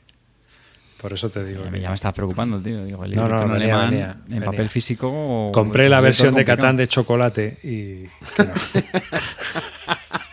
que no. No, que no. Que, que no dice, que no. Que lo que No, no, tiene no, que no. es el vídeo. el mundo No. se va a la mierda? Os lo digo de verdad, tío. No, el no, mundo pero- se va a la mierda. Pero sí que, por ejemplo, me he comprado las piezas de vikingo de madera. Macho, pero bueno. Sí. Clint, no hables muy alto que todo esto lo has empezado tú cuando empezaste ya a pasarte a ser Sí, sí, sí. ¿eh? Sí, yo- sí, es que, a ver, yo, si yo no puedo decir no, nada. No te quejes, tío, que aquí, el que más la lía eres tú. Sí. Así que, ¿eh? delusificando el Catán, como dice Río Salido, efectivamente, yo, tío, yo disfruto, yo disfruto. Además, va a salir, estoy esperando a ver si sale el nuevo de, de, la, de Human King, que es el Catán de... Había uno que era del, del Catán de los hombres de piedra, pero todos los Catanes estos que hizo antiguamente, la verdad es que ya se hacen largos, es decir, o te gusta mucho el Catán o no son... Para mí no son recomendables, es decir, el de, el de Estados Unidos creo que está muy bien, pero no es recomendable porque se alarga mogollón la partida. Pues tiene como dos fases. Primero eres un tienes que hacer una especie de exploración, vas con los colonos y entonces se van degradando las ciudades de donde arrancas y vas tienes que ir avanzando hacia el oeste y luego va aparece el ferrocarril. Y entonces las ciudades del este se transforman en receptoras de lo que está pasando en el otro lado, de los recursos que vas llevando desde con el ferrocarril, los colonos, o sea, es un Catán más, más complejo. Pero yo creo que es muy largo para lo que es. Y eso es lo que le pasa a algunos de los catanes que son temáticos. Y ahora han sacado el nuevo de, de- también de la Edad de Piedra, de Human King se llama, que es como el Origins de Club, pero en juego. ¿sabes? Se puede jugar. Y, y tiene muy buena pinta, pero Y- no, Y, ese bien, ¿no? no lo he jugado, ¿eh? No lo he jugado. El último que jugué así fue el de los aztecas, que tiene una mecánica bastante curiosa, donde también las ciudades se van degradando y tienes que ir moviendo tus colonos a otras ciudades nuevas. Entonces esa ciudad como que, que queda decadente, ¿no? Y tienes que ir avanzando por el tablero porque si no, pues no puedes, no puedes seguir creciendo. Las ciudades se llenan de, de hiedra, hay unas figuras de hiedra de plástico que se colocan y eh, las ciudades van desapareciendo. Entonces te obliga a ir avanzando por el tablero. Hay como dos fases. Está curioso. Hombre, es distinto. Es como el Catán. Mira, uno, uno que me gusta mucho es el Catán de Star espacio, Trek. ¿no? El del espacio No, era que el- decía que estaba más guapo. bueno. Claro. Y el Catán de Star Trek también está muy bien. Si tienes los mapas de expansión. El juego básico de arriba, tío, ¿cuánta mierda tienes de Catán, cabrón? ¿Cómo, ¿Cómo no voy a pensar en comprarme el Catán de Star Trek sin los mapas de expansión? Arriba. Eso, que por un lado viene el espacio de Como la dirían los franceses, Saba de Soie. Saba de Soie, tío. Está clarísimo. Vamos. Por un lado viene el de la Federación y por otro lado viene el del espacio Klingon, tío. ¿Qué más quieres, macho? Se, se está gastando aquí un monográfico en un momento de ¿Ves, arribas, sabéis? ¿eh? Recortado y, y mira, cartinilla Hacemos- Carte mira, hago un informe Catán, ¿no? Que no es un so- euro para, para Samuel, el de el dado único. y solo te faltan dos programas, mira. Que no es un euro el Catán. Estamos Eso locos. Bueno, sí. Está Pero está la cabeza yo ya. A ver, escucha, que, que Samu, Samu perdió el norte hace ya. Yo lo he perdido, yo lo he perdido, lo reconozco. Número 7, número 10 a la espalda, yo lo he perdido, ¿vale? Pero Samu lo perdió mil veces antes que yo, ¿sabes? Ese ya no. no. Oye, este, de verdad, está diciendo aquí por el chat. ¿Habéis jugado alguna vez a Catán a seis jugadores? Y de coña, ¿no? Pues va bastante rápido, ¿eh? Es- y- y- pero es verdad que tenía alguna, alguna variación, ¿no? ¿Cómo era el Claro, ese? porque la variación es que puedes comerciar en el turno de todos los jugadores. Entonces hay mucho, se produce muy rápido. Eso es un bazar, ¿no? Es un bazar continuo. Es un bazar continuo. Pero bueno, está ahí. Bueno, yo os voy a hablar. Hoy no he venido a hablar de Catán. Pero sí he venido a hablar De de Paolo Mori. Bueno, Al palo. Ese, ese es el suplente. Este es el suplente. Hombre, este es el- la reimplementación de la, La, Segunda Guerra Mundial, ¿no? reimplementación de Blieskriev. Eh, estaba hablando de César, Caesar. Eh, pues eso, consigue a Roma o cárgate. eh, bueno, Captura Roma, ¿no? Roma, captura Roma en 20 minutos. Un juego que ha salido recientemente por Maldito Games también, aunque originalmente es de PSC Games, la misma editorial que Blieskriev. Que es un juego que a mí me gustó bastante, que lo he jugado A mí con, también. con Tavo. Me parece un gran acierto de juego. Y este es una vuelta de tuerca. Y esta es sumamente diferente que se pueden tener los dos en la colección sin que se molesten. Este incluso sale más barato de precio. También viene con unas, mini expansiones dentro de la propia caja. Y tiene bastantes cosas que son un poco diferentes a lo que es el juego original. Para empezar, tiene un mapa. Eh, no es como el otro, que son unos diagramas donde tienen los distintos sitios donde se, combatió. Y eh, bueno, mm, en Blitzkrieg lo que pasa es, eh, la mecánica es muy sencilla, es muy similar a la de Blitzkrieg. Tú tienes una bolsa con tus fichas, sacas dos fichas y vas luego eligiendo de, de la que has sacado de una y vuelves a robar y sacas otra y vuelves a robar y tienes que colocarlo en las áreas que van rodeando a la capital de provincia. Cuando una de las provincias se ha rodeado de fichas de los dos jugadores, se resuelve el cierre de esa, de esa provincia colocas un marcador de territorio y te llevas el beneficio, el último que ha colocado la, última ficha se lleva el marcador de beneficio de esa provincia, que puede ser más puntos de victoria, puede ser eh, un ataque a otra provincia, puede ser pues un turno extra, etcétera. El jugador que termine de colocar todos sus marcadores de territorio es el que gana. ¿Mm? Así que con estas cosas, Paolo Mori te ha cambiado el juego, porque encima cada ficha tiene dos valores. Ahora, eh, en vez de sumar un valor continuamente en, en uno de los sitios donde se está combatiendo en la campaña, a una provincia afectas con un número y a otra afectas con el otro. ¿Mm? Así que es un juego bastante entretenido, también se juega en unos 20 minutitos y está bastante, bastante chulo. Ahí podéis ver que, pues, por Hostia. ejemplo, El, arte, feito, ¿eh? el arte Bueno, es el arte en la general. hostia un- de feo, vamos. proto, Lo tío, el arte lo firma lo firmaría nuestro amigo, ¿no? Lo No. Harald, es que- yo creo que Harald te lo hace mejor, ¿eh, hermano? O sea, Harald, igual bueno, una no, mierda de este no. calibre no te planta, ¿eh? Bueno, Paul Schiffer, pero mira, te digo una cosa, funciona, el juego va bien, o sea que tampoco nos va- vayamos a volver loco. hostia, yo lo he visto feito, el cabrón, pero bueno. Pero es un juego muy majete, vale 27-30 euros en, en tienda y yo creo que es un juego que está bastante, bastante bien para jugar entre dos jugadores, esperar que viene alguien. Es un filler muy, muy chulo y muy potente y con toma de decisiones chungas, porque tienes que ver dónde leches, apuestas, si me voy para un lado, si, si le arrebato a este que me está intentando conquistar esta ciudad. Por ejemplo, Roma te, te coloca dos territorios, ¿no? O sea que conquistar Roma, por ejemplo, te da bastantes puntos. Y luego, si por ejemplo vas conquistando provincias adyacentes, te va dando todavía más puntos de bonificación. O sea que el juego está bastante, bastante curioso. Bastante Si tuvieras que quedarte entre esto, el de la Primera Guerra Mundial, con- Es el de la Segunda Guerra Mundial. Para mí ¿con no son, no son excluyentes, tío. Ah, me no, gustan pero- los dos. ¿Cuál te Arribas, gustó más? estamos en el mundo, en el mundo del streamer. Mira, es que verás, verás, a diferencia, eh, juega Ken. A diferencia de este le estoy jugando con Pablo y cuando jugamos a uno, luego jugamos al otro. Siempre.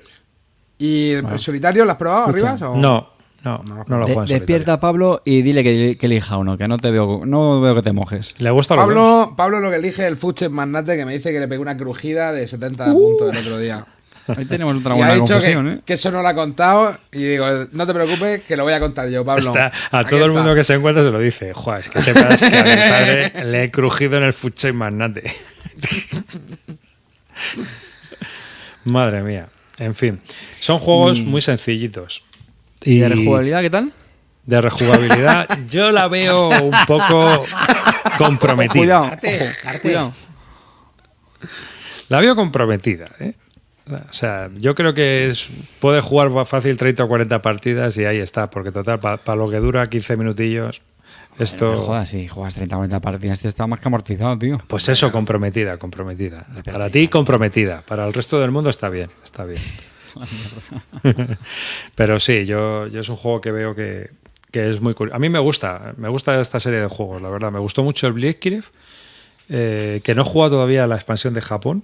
Y ah, vamos a ver si jugamos, porque es totalmente distinta. Y como se juegan los alemanes contra los japoneses, porque conquistan América, porque se supone que han ganado la Segunda Guerra Mundial, pues, pues vamos a ver, vamos a hacer un what if.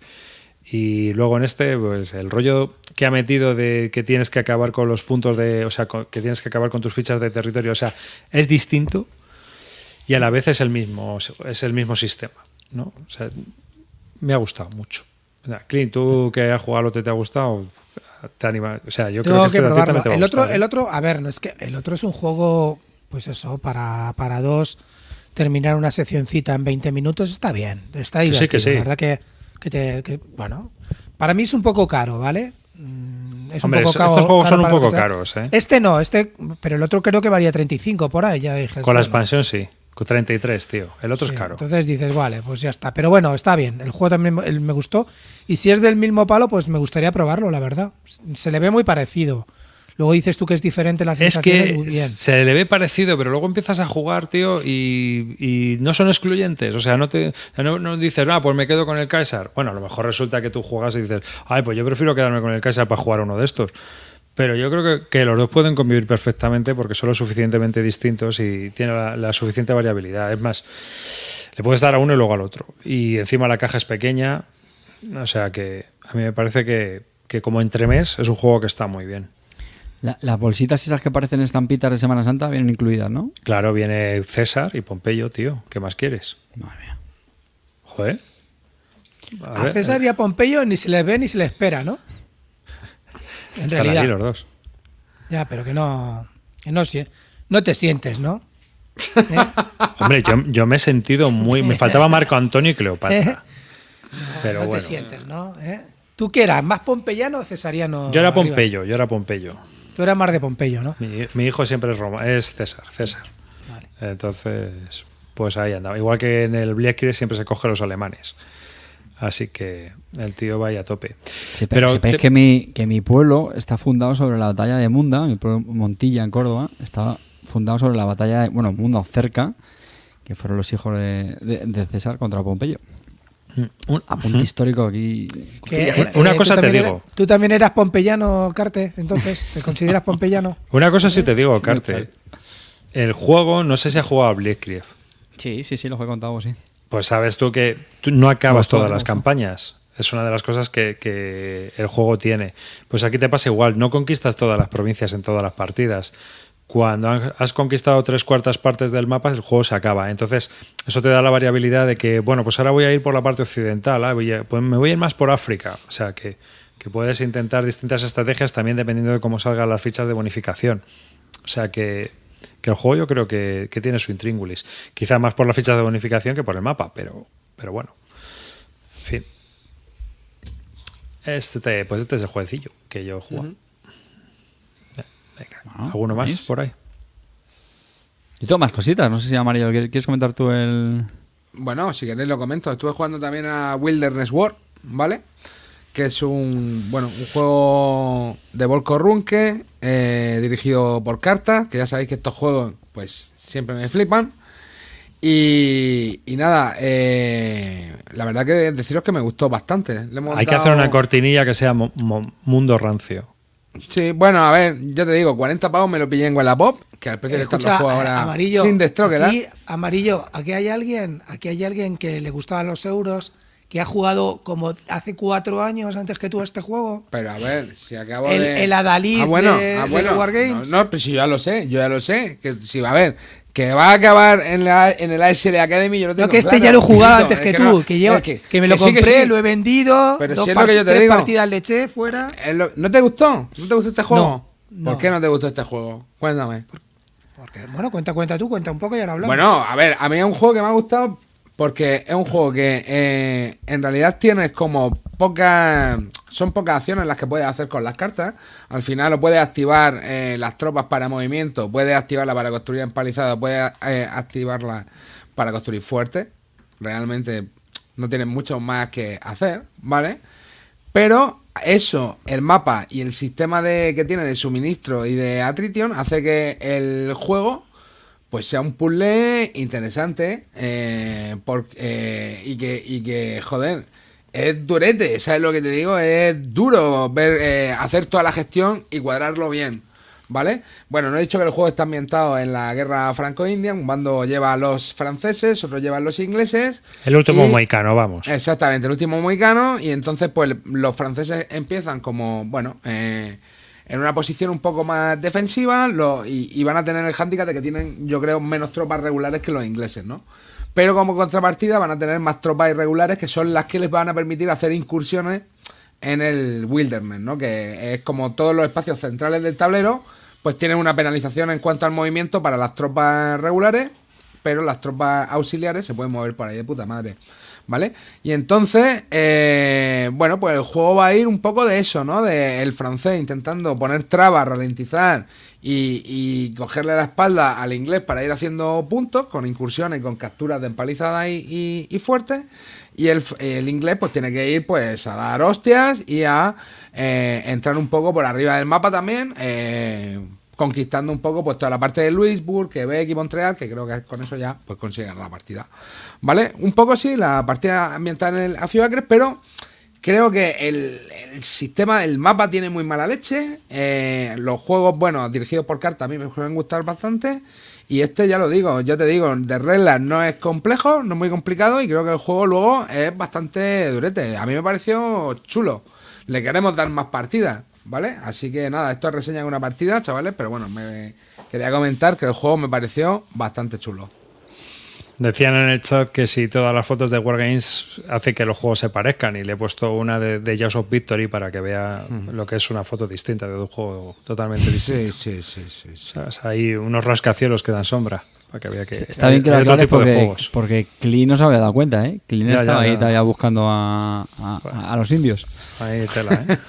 Oye, una pregunta seria, Amarillo. ¿Lo has jugado en físico o en Basal? Lo jugué, la primera vez lo montamos en físico, echamos un par de turnos, porque una cosa que sí que tengo que decir es que el juego, si quieres jugar la, la campaña completa, es largo, ¿vale? El juego es largo, si quieres jugar todos los turnos, pero tiene eh, distintas posibilidades. Puedes jugar eh, el escenario Anum Mirabilis, que son, eh, bueno, pues digamos la parte central, y que creo que eso sí me han dicho que en un par o tres de horas te lo puedes jugar, ¿vale? Eh, como el escenario más corto. Eh, y nada, un poco pues lo otro, lo de siempre, ¿no? La mecánica de evento. Perdón, has dicho que has jugado la campaña. Sí, yo juego la campaña completa. Juego La campaña completa. falla, ¿eh?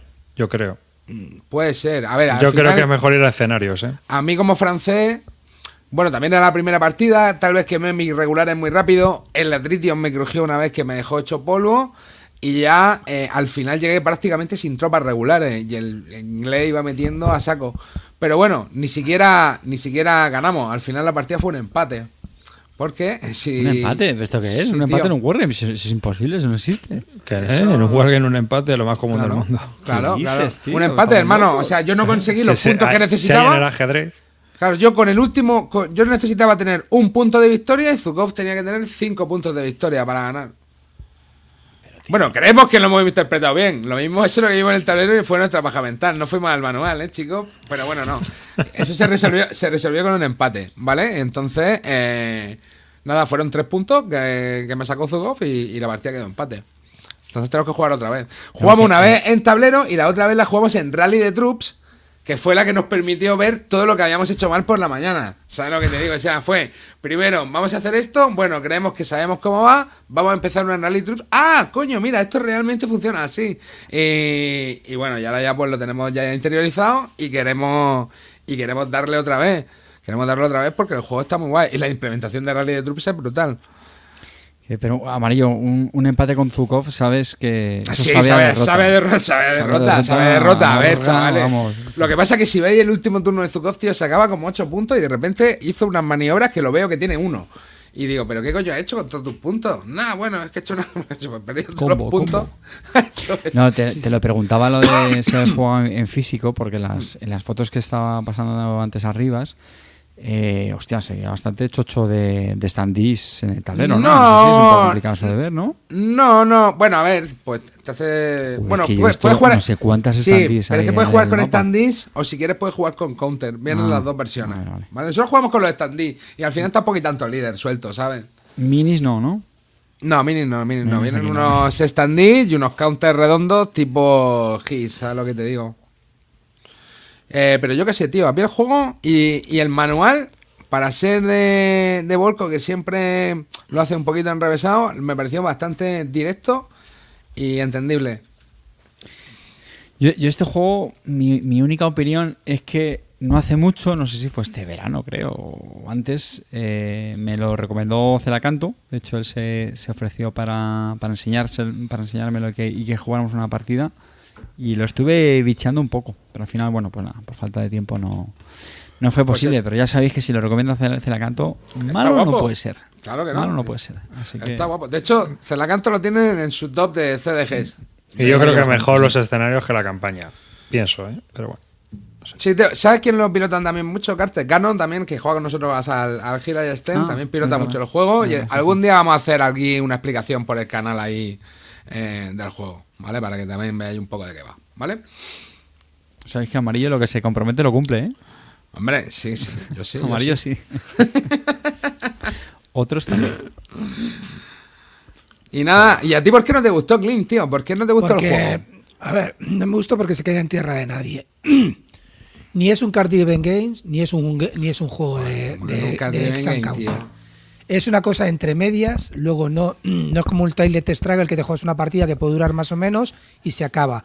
Esto no es así, tienes que ir a base de escenarios y hacer una campaña, con lo cual se queda en, una- en un territorio que es de nada. Se me hizo súper pesado y luego tiene una parte que es el que el francés juega a la defensiva. Todos los juegos en que uno tenga que estar jugando a la defensiva me aburren. Me aburren. Bueno, tío. Me no- Te aburren entiendo, te enormemente. entiendo. Sí, te entiendo. ¿Sí o no? Ya está. Entonces, fíjate, con solamente eso, tres partidas, y dije, no me yo, interesa. no- yo no creo que tenga que jugar a la, a la defensiva, lo que tiene que jugar es diferente. Porque puede ser No muy me- ofensivo a con mí los ese raids. tipo de juegos no me gustan. Prefiero que los dos tengan las mismas posibilidades. Uno, que, uno si quiere defender, defiende, pero puede también atacar. Mm, Pues, ¿sabes? Pues como, como- no sé, me gusta juego donde no están predefinidos los, los, los roles desde un principio. De los creadores de Common and Colors y Memoir no se parecen en nada. Llega Wilderness World no es un CDG.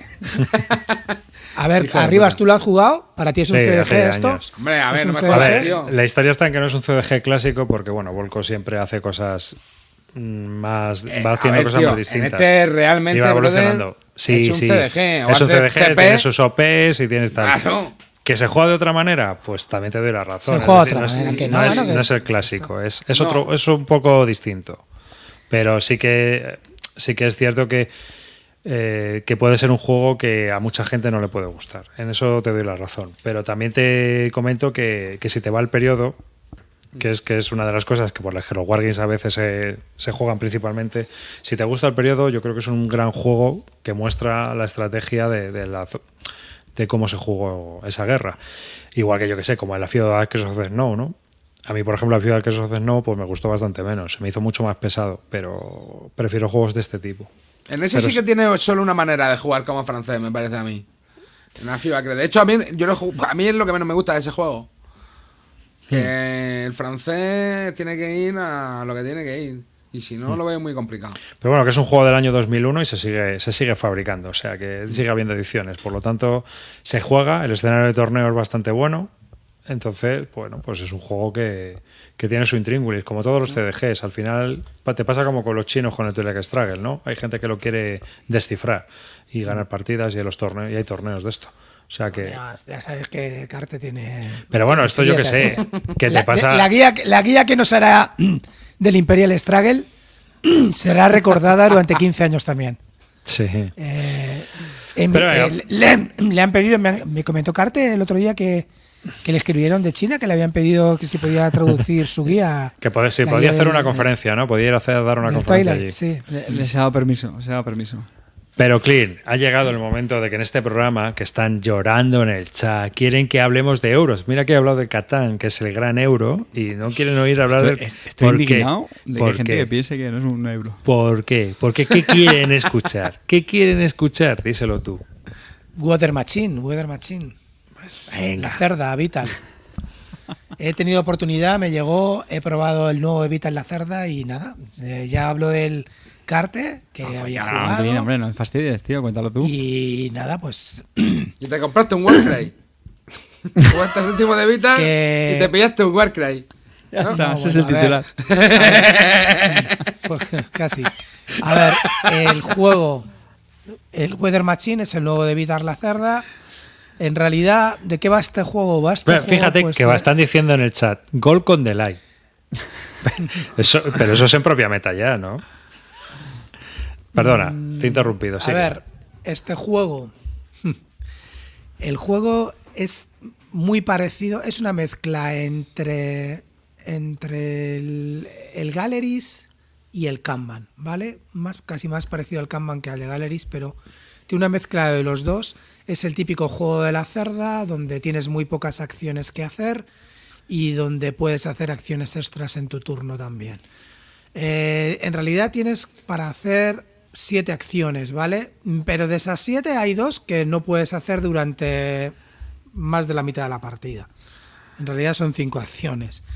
Y mm, el juego trata de simular, pues en realidad lo que, lo que trata de hablar es más de, de bueno, de- del método de, de- cómo publicar un paper directamente, porque el, trata, el, jue- el juego trata sobre, sobre hacer una, una máquina del tiempo para que mejore el tiempo y las consecuencias que tiene eso, y luego, y luego Es muy Eklund, ¿no?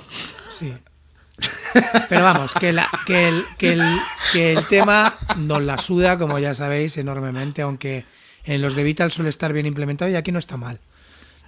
Lo que pasa es que. A ver, en serio, juego, a ver, espera, espera, espera, Clint. Aquí has dicho que no está mal implementar en un, en un, en un juego que va de capear el tiempo, de hacer la lluvia de albóndigas. Cabrón. No, en realidad, en realidad va, de, va, va de, de escribir, de escribir un paper y publicarlo, nada más. En realidad, el juego trata de eso, porque lo que te premia es conseguir eh, el paper, nada más. Todo el- toda la historia esta de la máquina del tiempo, la verdad que se la podía haber metido en el culo, porque a mí no me gusta nada la, temática, no me gusta nada. Que luego puede estar más o menos bien implementada, no lo discuto, pero me parece una gilipollez. ¿Hubieras ¿vale? preferido No- del Renacimiento? No, prefiero mil- de las mil cosas que ha hecho V, eh, o sea, este, Sí, Blada, V. este coge. Eh, Coge Vital temas coge temas mucho más chulos, sí, pero mil, temas mil veces más chulos. El de los vinos, el de, el de los vinos y la exportación, que me parece brutal. Me parece el, del, el de Galleries me parece acojonante. O sea, prefiero mil veces más estos temas o el mismo Kanban, tío. Este no, sinceramente, no me ha entrado el tema. El juego está bien, el juego está bien. Ya os digo que es una mezcla de los dos, pero para mí creo que es el que menos me gusta por ahora de los que de los que ha sacado de los que ha sacado Vital. Es el que menos me, el que menos me ha gustado, el que El menos. que menos. bueno, eh, perdona, el que menos es el CO2.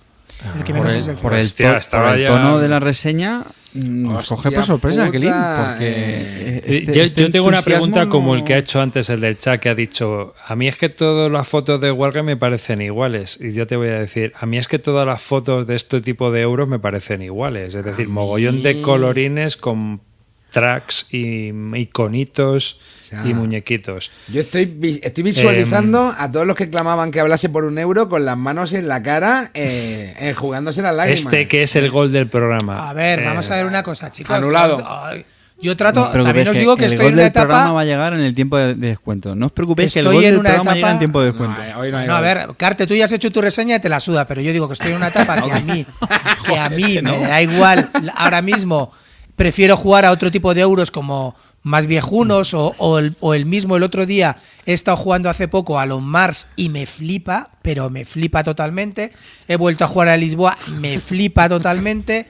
Eh, no sé, es que este tío tiene juegazos y este me ha gustado mucho menos. Que vuelva a hacer la canto. ¿Qué te- Que vuelva a hacer la canto, claman en el chat, tío. Clint, ¿tú, sea- tú eras consciente de que hoy ibas a estar en tela de juicio? que, que dependiendo, Clint, de tu rendimiento, hoy seguías en el programa o no. Clint, ¿tú eras consciente de eso? Bueno, ¿Tú sabes que a ver. Celacanto estuvo en el programa anterior y lo petó con sus viejunadas? Y vienes tú genial. con la novedad del Weather Machine aquí a hundirnos en la miseria. Vengo a ahorraros Como han dicho en el pastillas, chat. No estaba tan triste desde el especial de David arriba, tío. O sea, increíble, tío. que lo que lo que yo quiero deciros es que, a ver, mm, el juego está bien. Yo no me gastaría 150 euros, que es lo que vale este juego en el juego. No me los Hostia, gastaría. 150 pavos. Os lo digo claramente, mira, mira lo que cuesta, entienda. 150 pavos. Entonces, ahora mismo no me gastaría 150 euros en este juego. ¿Qué queréis que os diga? No me los gastaría. No mm, os trato de si, si tengo que invertir más pasta, me compro unos Mars o me compro mm, algún otro juego, el, el de Galleries, me compro el Vinos, pero no me compro este. O dos ¿Sabes? bandigas, dos bandigas más del Warcry, ¿eh? Dos bandigas, Nah. como Si, entran. plan, si plan. vais a estar así con el tema del el. Breaker ya lo he confesado, ya os lo he dicho. Pero estamos hablando de este. ¿Me gastaría 150 en este de Vital? No. Antes me compraría otro. Si no tengo ningún otro de Vital, me compraría otros. ¿A- a ti si no te tienes parece- todos los de Vital, pues te lo vas a comprar, ya está. No te mosques, no te mosques, joder, que estamos No, siempre- contigo porque, porque, joder, eh, a mí me sorprende que seas un gran fan de Vita la Cerda y realmente que este juego esté por debajo de la media. Primero porque había creado una gran expectación cuando el Kit Starter y yo creo que era un juego Mm. que, que mucha gente, aunque también había mucha gente como, por ejemplo, Zukop, que estaba diciendo, uff, es que ya... Hombre, pero es que Zukov está viendo la luz. A ver, Hexagonal. yo, yo- yo quiero, yo, yo quiero echar un capote a Clean y esto lo voy a decir en serio, ¿vale? Porque también es verdad de, de lo recuerdo. Que, que me ha dicho, yo creo, cosas positivas. A ver, que yo recuerde. A mí me pareció interesante la gestión que hacías, porque me parece que, que sí que son tracks, pero bueno, que tienes como diferentes eh, los recursos, el, el tiempo que podías gastar en las diferentes áreas en las que juegas, ¿no? Que uno era el laboratorio, el, el tema del gobierno y el central, ahora no, no me acuerdo, pero bueno, cada uno tenía su propio track y tenías que hacer, bueno, pues esa gestión de- del consumo del tiempo. A mí eso me pareció interesante. Luego, bueno, tiene el típico componente de, de la, de la cerda, que cada área está relacionada con otra, bueno, pero que forma parte de- del sudoku. Tiene elementos en los que tienes que programar a ciertos turnos vista, que creo que también es algo que le suele pasar a este diseñador. A mí personalmente eso me gusta, porque tienes que jugar con esa planificación. Hay una cosa que creo que no has dicho. eh, el juego me parece absurdamente caro, correcto. Pero, ostras, la producción también es muy buena, tío. Es diseño de Ayano Tool, ya sabemos Sí, lo que esto supone. la pro- pero, y, hostia, tío, tienes ahí toques para aburrir, ¿eh? O sea, la hay que, decir- producción hay que tampoco pensar también destaca en los con amantes. otros juegos de este tío. No, no ¿Eh? destaca. Que no destaca es más de más de Bueno, yo, los- yo no voy a. Porque de ya sabes Eagle que yo no soy lacerdista, yo no voy a defender que este sea No, mejor no, que no. otros. Pero creo que tre- hay que reconocer que tiene una producción brutal, de verdad. Mirad las fotos. ver, o sea, tío, Tremenda, tremenda rascada de votos que te has pegado aquí, eh, Carte, al bando Eurogamer. O sea, increíble, vamos. ahí rascada de votos. Rascada Yo de votos. tengo una, una cosa, cuestión. una cosa, Carte, Carte, tú que la has jugado. Amarillo, ¿tú lo has jugado? Amarillo, ¿tú lo has jugado, yo- yo no he jugado. A ver, Carte, ¿no te parece muy evidente que tienes que ir al track del gobierno en los primeros turnos y conseguir una fichita de esas amarilla para repetir una acción luego en la segunda? Bueno, es que es no- no- no súper evidente. Súper. O sea, la primera acción, vete al track del gobierno, le das la vuelta a una ficha de amarilla para, lle- para llevártela y luego poderla volver a ejecutar. Es que, o, o, ¿sabes? Para- o para ejecutarla directamente, ¿vale? La primera acción. Y, y- y- y varias veces tienes que ir a coger ese tipo de fichas porque te, en realidad estás luego haciendo dos acciones como una acción gratis.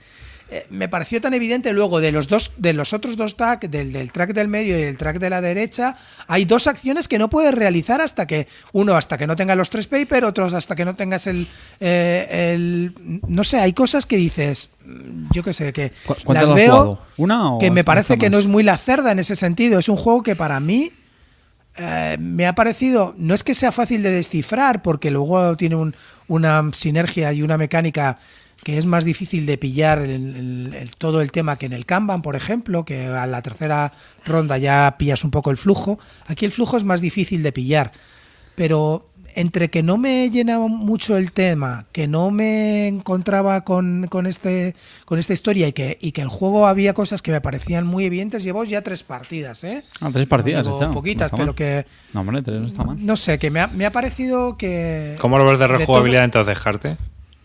No, la Bueno, rejugabilidad, oye, para llevar tres partidas yo creo que no está mal, tío. Eh, yo insisto, yo, yo no... Vamos, que hace ya bastante que lo, que lo Sí, jugué este. a ver, y Misut a dice que gustó, en ¿eh? el Canvas, pero en el Kanban tienes dos. Aquí no hay dos. Aquí es muy evidente. O sea, ir al gobierno porque te da otra acción gratis. Es que no hay otra.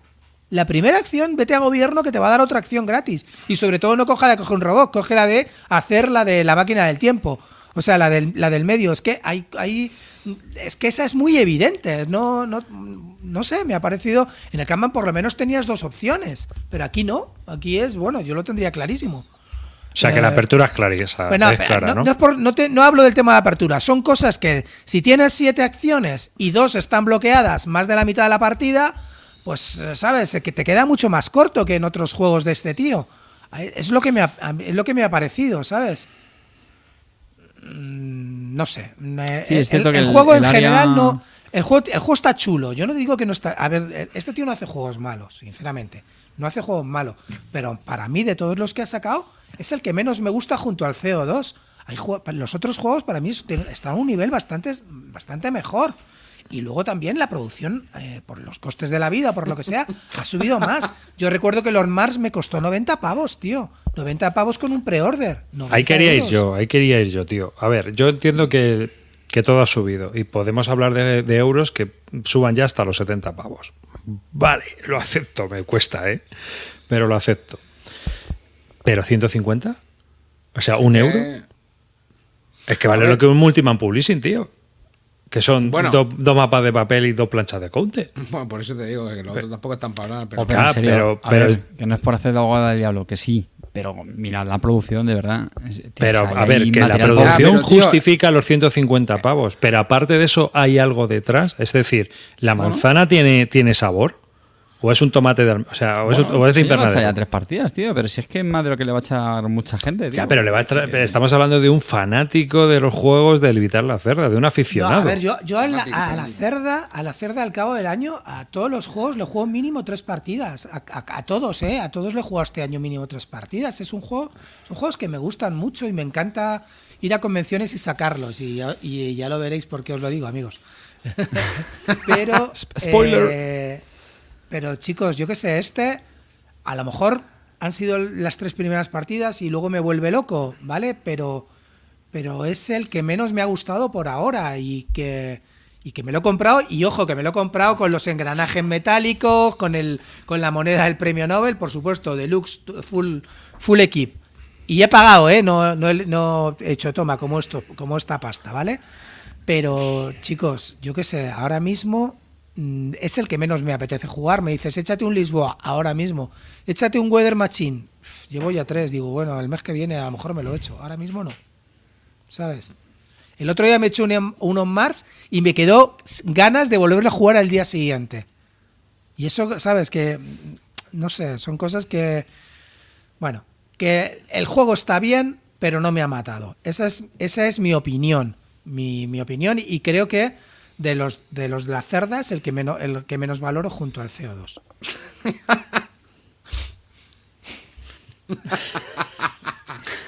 el Warcry Machine, tío. ¿Está trabajando en otro nuevo este hombre? Yo iba a decir, Porque hace más o menos uno al año o así. Sí, estaba trabajando en otro, ahora mismo no me acuerdo cuál, pero estaba trabajando en otro ya. Pero que. Salieron unas bien. fotos el otro día, pues lo mismo, desde, desde el mismo palo. En el- A ver, en el es, que, es que la verdad es que ya le, vas, le- ya le vas pillando el palo, tío. Es que. Claro, Es ahí, ahí voy yo. que, ¿No se va ¿sabes? repitiendo ya un poco el cabrón? sí, ¿No se va repitiendo un poco el Sí. cabrón? es lo que Claro. me ha parecido, tío, que Claro. ya. me ha- aquí en este me ha cantado, porque en el On Mars no me cantó nada. Te lo juro que en On Mars no me cantó. Que luego dices, bueno, que se puede ser tal. Pero en On Mars me parecía, tío, todo tan bien enlazado. Sinceramente, me parece súper bien, súper bien cogido todos los temas. Pero este. ¿qué, qué horario te viene bien para la, la Academy, Grill?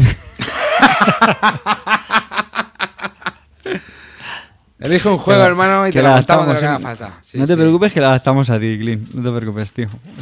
El día que te venga bien. Mira, Un euro. Star Trek Catán. Dicen aquí que se va a quedar Celacanto Pichichi habiendo venido un programa solo. La temporada. Espera, que, que voy a poner el mapa de expansión para que lo veas. Sí, por supuesto, ya sabemos que si no, no se puede jugar. Oye, va- se nos ha ido el jefe. Ya pregunta si... ¿va- ¿Vamos a hacer programa el lunes que viene o no? Sí, claro. Vale, vale. Pero Entonces me, entonces me lo reservo para la semana que viene. Pero a ver, eh, Carte, ¿a ti te gusta el juego o no? Eh, El Weather digo, Machine. a mí me. A ver, al principio. Este bastión es el bastión del Eurogame ahora en este programa. o sea, no, no, no queda- en serio. Sí, o sea, sí, durante sí. la explicación te juro que me quiso morir, me, me pareció súper, súper sobrecomplicado. Pero me pasa siempre con este hombre, eso es cierto, lo ponemos en los últimos juegos. Y luego, es verdad que, bueno, pues más o menos hace clic y tal, y bueno, me parece interesante. Tienes también la gestión de los recursitos. Es un poco pegote lo del. Este era el que ibas añadiendo como fichas por donde luego iba el robot, ¿no? O algo así, ¿no? ¿Dónde? Sí.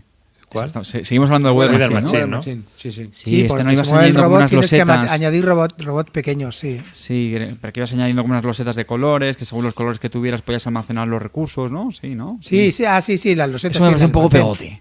El almacén. Eso me pareció, las ibas añadiendo y era como servían de almacén, ¿no? O algo así, y para alguna cosa sí, más. sí. Eso me pareció un poco... Pero bueno, Ya te digo que a mí, a mí me ha dejado un poquito frío, gustándome el juego, pero de los Lacerda el que, me, el que menos, por ahora. bueno, está, ¿eh? Sí, no- Nos pueden gustar todos. No, desde luego, hombre, también, también mantener un nivel, pues es complicado, tío, y sacando un juego al año eh, a veces no es fácil. No, este no, este tardó dos años en sacarlo, este lleva más tiempo, ¿eh? Hmm. Pero vamos, yo creo que, que al final, pues obviamente eh, no hay mucho más innovación, ¿no? O sea, es que decir, ¿qué haces?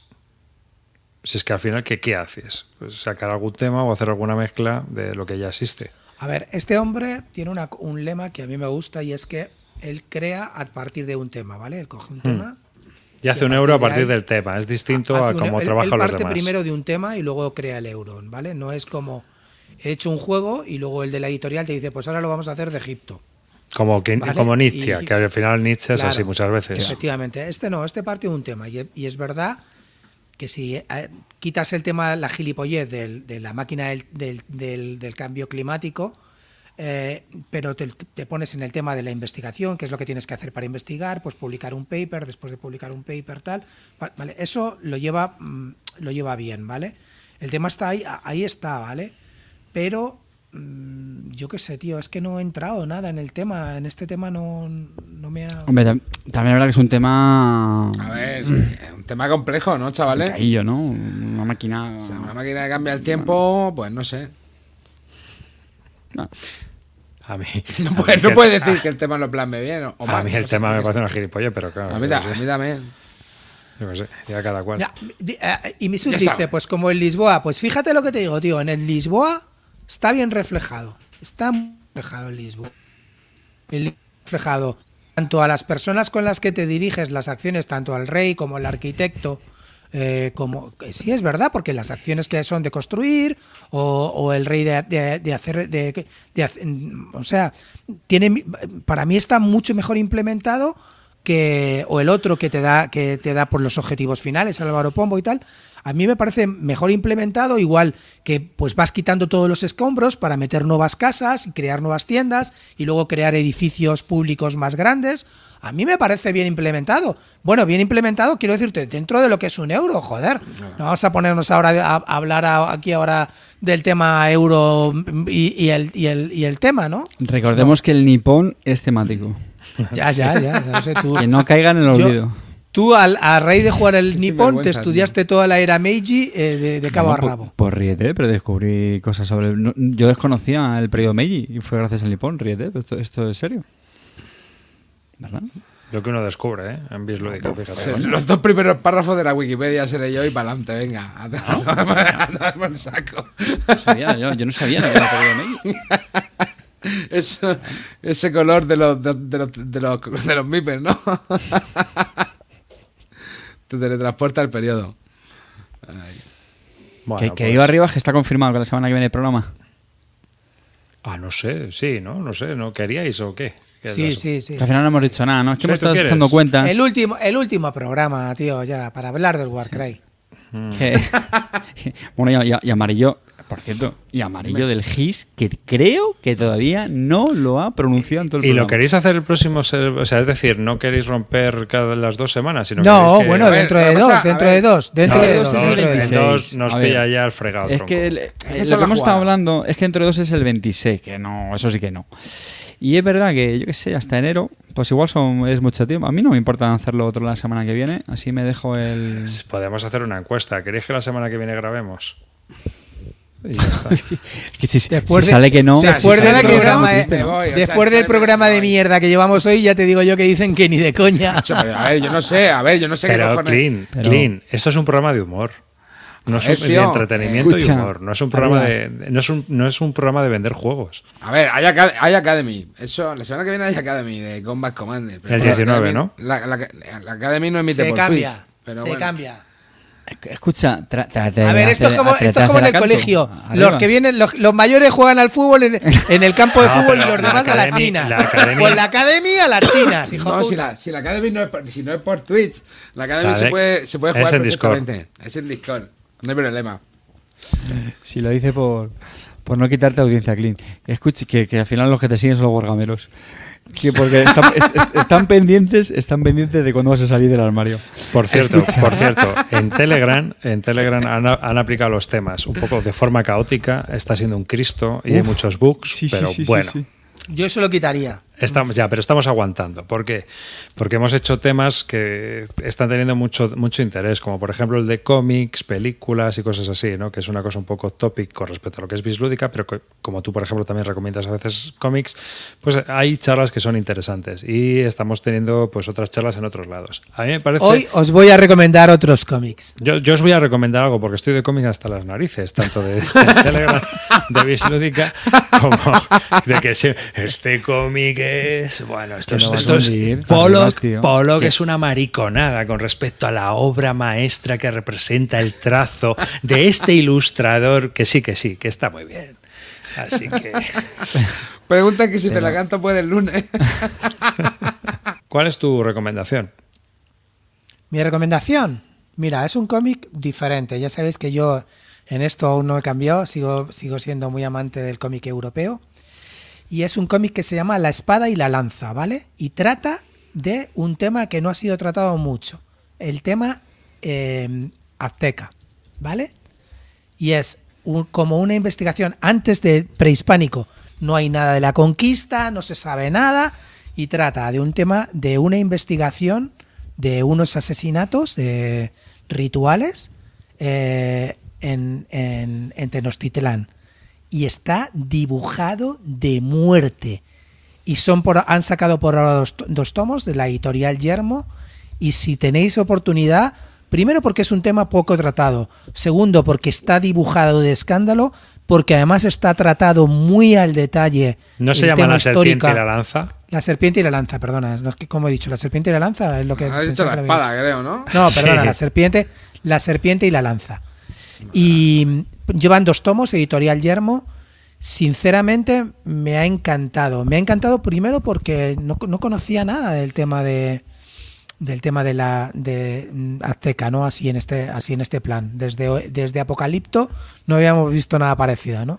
Y, y está dibujado de escándalo y sobre todo tratado muy muy al detalle el tema histórico, la vestimenta, los juegos que hacían de pelota, todo esto está muy muy bien muy bien hecho. Y a mí me ha gustado mucho y sobre todo porque no no aparecen no aparecen los conquistadores, no hay nada hispánico anterior, sino que esto es anterior a, la conquista y, y no, no ni, se- ni están ni se les espera. Así es que si tenéis oportunidad echarle un ojo mm, por si os interesa el tema y porque bueno está es un có- un cómic muy entretenido y diferente a lo que te recomienda todo el mundo. Echarle un vistazo, chicos. Oye, Clint, tío, una, una pregunta. ¿Tú esto de... mm, ¿cuál- ¿Cuáles son tus fuentes de inspiración para esto?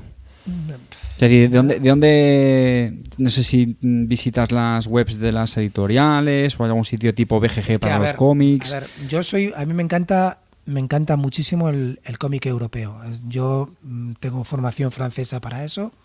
Viví en Francia tres años y la verdad que el tema de, del cómic me entró ahí, bueno, lo que llaman la bande cine.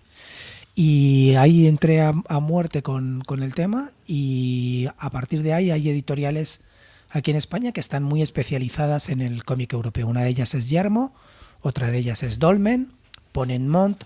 Entonces siempre miro las novedades que sacan estas editoriales. Eh, fundamentalmente estas tres, ¿no? Que son las más. Ahora hay otra editorial que se llama Kraken y Cartem también. Eh, perdona, Kraken, Cartem, Eh, entonces, pues si tenéis oportunidad y os gusta el cómic europeo, es que, es que yo qué sé, tío. No, no, es- mira, es no que sabía que habían sacado la versión de Vital de la Cerda, un Mars, en cómic. Esto Sí, se lo va a pillar. me llama, me llama, eh. Se lo va a pillar ahora mismo, vamos. Y nada, pues eso, entonces por ahí sigo, la, sigo las, las novedades de estas editoriales, por, por sobre todo porque es un género que, que eh, abandoné los superhéroes, ya os comenté hace tiempo, el tema de los cómics ya no compro cómics de superhéroes, salvo contadas- contadísimas excepciones. Ahora solo son juegos. Solo son juegos, efectivamente. Pero bueno, los superhéroes los tengo dentro de mi corazón porque he crecido con ellos, porque aprendí a leer con, con Marvel. Y antes que leer Mortadelos leía TVOs de Spider-Man, fíjate. Así es que nada, pero ahora mismo estoy, estoy en otra onda. Eh, Pues mira, yo os voy a recomendar, porque ayer la estuve usando a muerte y es una multiherramienta, me gusta mucho. Y os voy a recomendar una SOG Power Lock, ¿sabéis? Este bicho negro, eh, de material negro de acero de la leche, es un alicates brutal multifunción con navaja, cortalambres y demás. Este está, este es el que utilizan los artificieros americanos. ¿eh? Sale en la peli de En Tierra Hostil. ¿Pero esto qué es? Y es una multiherramienta que si alguna vez necesitáis esto, mucho mejor que el Leatherman, pero de aquí a Lima. Oye, Pero- ¿vale para pero- clipear? ¿Vale para Eso es, ¿vale, ¿vale para Clipper Counters o no? Se No. lo preguntaría. Pero sirve para limar, rajar o hacer lo que tengas que hacer si no tienes otra cosa a mano. Y la verdad es que con esto suples media caja de herramientas. Y encima es muy ergonómica, muchísimo más que las Leaderman. Si queréis un multifunción estas navidades para vuestra caja de herramientas, una Shop Power Lock. En serio. Estás jugando al juego del de, Bad Boy Derrick Moore, cabrón. Esto es un pepinaco, ¿eh? En serio. ¿Cuánto, es una- cuesta eso? Esta vale Verás. 100 pavos, ¿eh? 100 pavos. Bueno, si, si dividimos por cada herramienta que trae, igual se la cuenta. Bueno, 100 a pavos, mí para seguro- cortar eh, alambre, a la barriga. Pero es que esto te- corta hasta alambre de espino, tío. Luego, sí, Hermano, ya, eh, todos los días, por la mañana, hermano, todos los días, para entrar en el coche arriba, cuando bajo al garaje, Hermano. lo que tengo que hacer es cortar alambre de espino para poder el- llegar. en la Academy a diario, hermano. Tú sales a entrenar ahí al patio de la Academy y te, y Pero te pegas una tío. corta. Pero tú dónde vives, tío, que necesitas cortar alambre de espino. Uy, a mí, yo. Y, y cosas peores he tenido que cortar este, ¿Has esta hecho verde y no nos has contado nada o qué? Casi, tronco, madre mía. Luego te mando una foto donde está. Te ríes de Clinita por los 150 pavos del Weather Machine, tío. Y con unos alicates te gastas 100 pavos, tío. Tú compras, tú compras una caja, tú compras una caja con un retractilado chungo y esto te lo abre. Como no te lo va a abrir. Pero, si hace en falta. serio, hemos perdido, hemos perdido el norte también, ¿eh? ¿Por qué? ¿Qué va? ¿Esto? ¿No tenéis O una? sea, Tenéis lo que, tener salían una. bailando con lobos te has pillado. y Eso, a ver, ¿cómo llegaste a eso, arribas? Eh, ¿Para a qué ver, necesitas eso tú? ¿Cuáles son tus ver, fuentes tío. arriba? ¿Tú, Pero tú vamos qué a ver, visitas, tío. Vamos a ver, tío. Os lo vuelvo a decir. Yo soy Esto muy a mí aficionado. me suena a eso que la has comprado en la teletienda, cabrón. Que va, que Eso va. la Esto no se puede comprar en la 5 de la teletienda. mañana, teletienda. Total. ¿Quiere usted cortar un cable? ¿Su vivienda está rodeada Mira. de alambre de espino? El próximo día, ¿Vive en una trinchera? el próximo día te voy a enseñar mi Victorinos Cibertool. Qué disparate. Yo, me- yo me muero hoy. Un ¿Tiene un vecino que le molesta y quiere cortarle las comunicaciones? O trincharle. ¿Cortarle, cortarle la línea de suministro? ¿Y ganar un más dos? Con esto se pueden desactivar bombas, te aviso, Clint. Bueno, pues nada, un saludo y, y en serio, esta es mi recomendación navideña. ¿Quiere usted cortar las, las bolas del árbol de su vecino porque le molesta? Ahí es nada.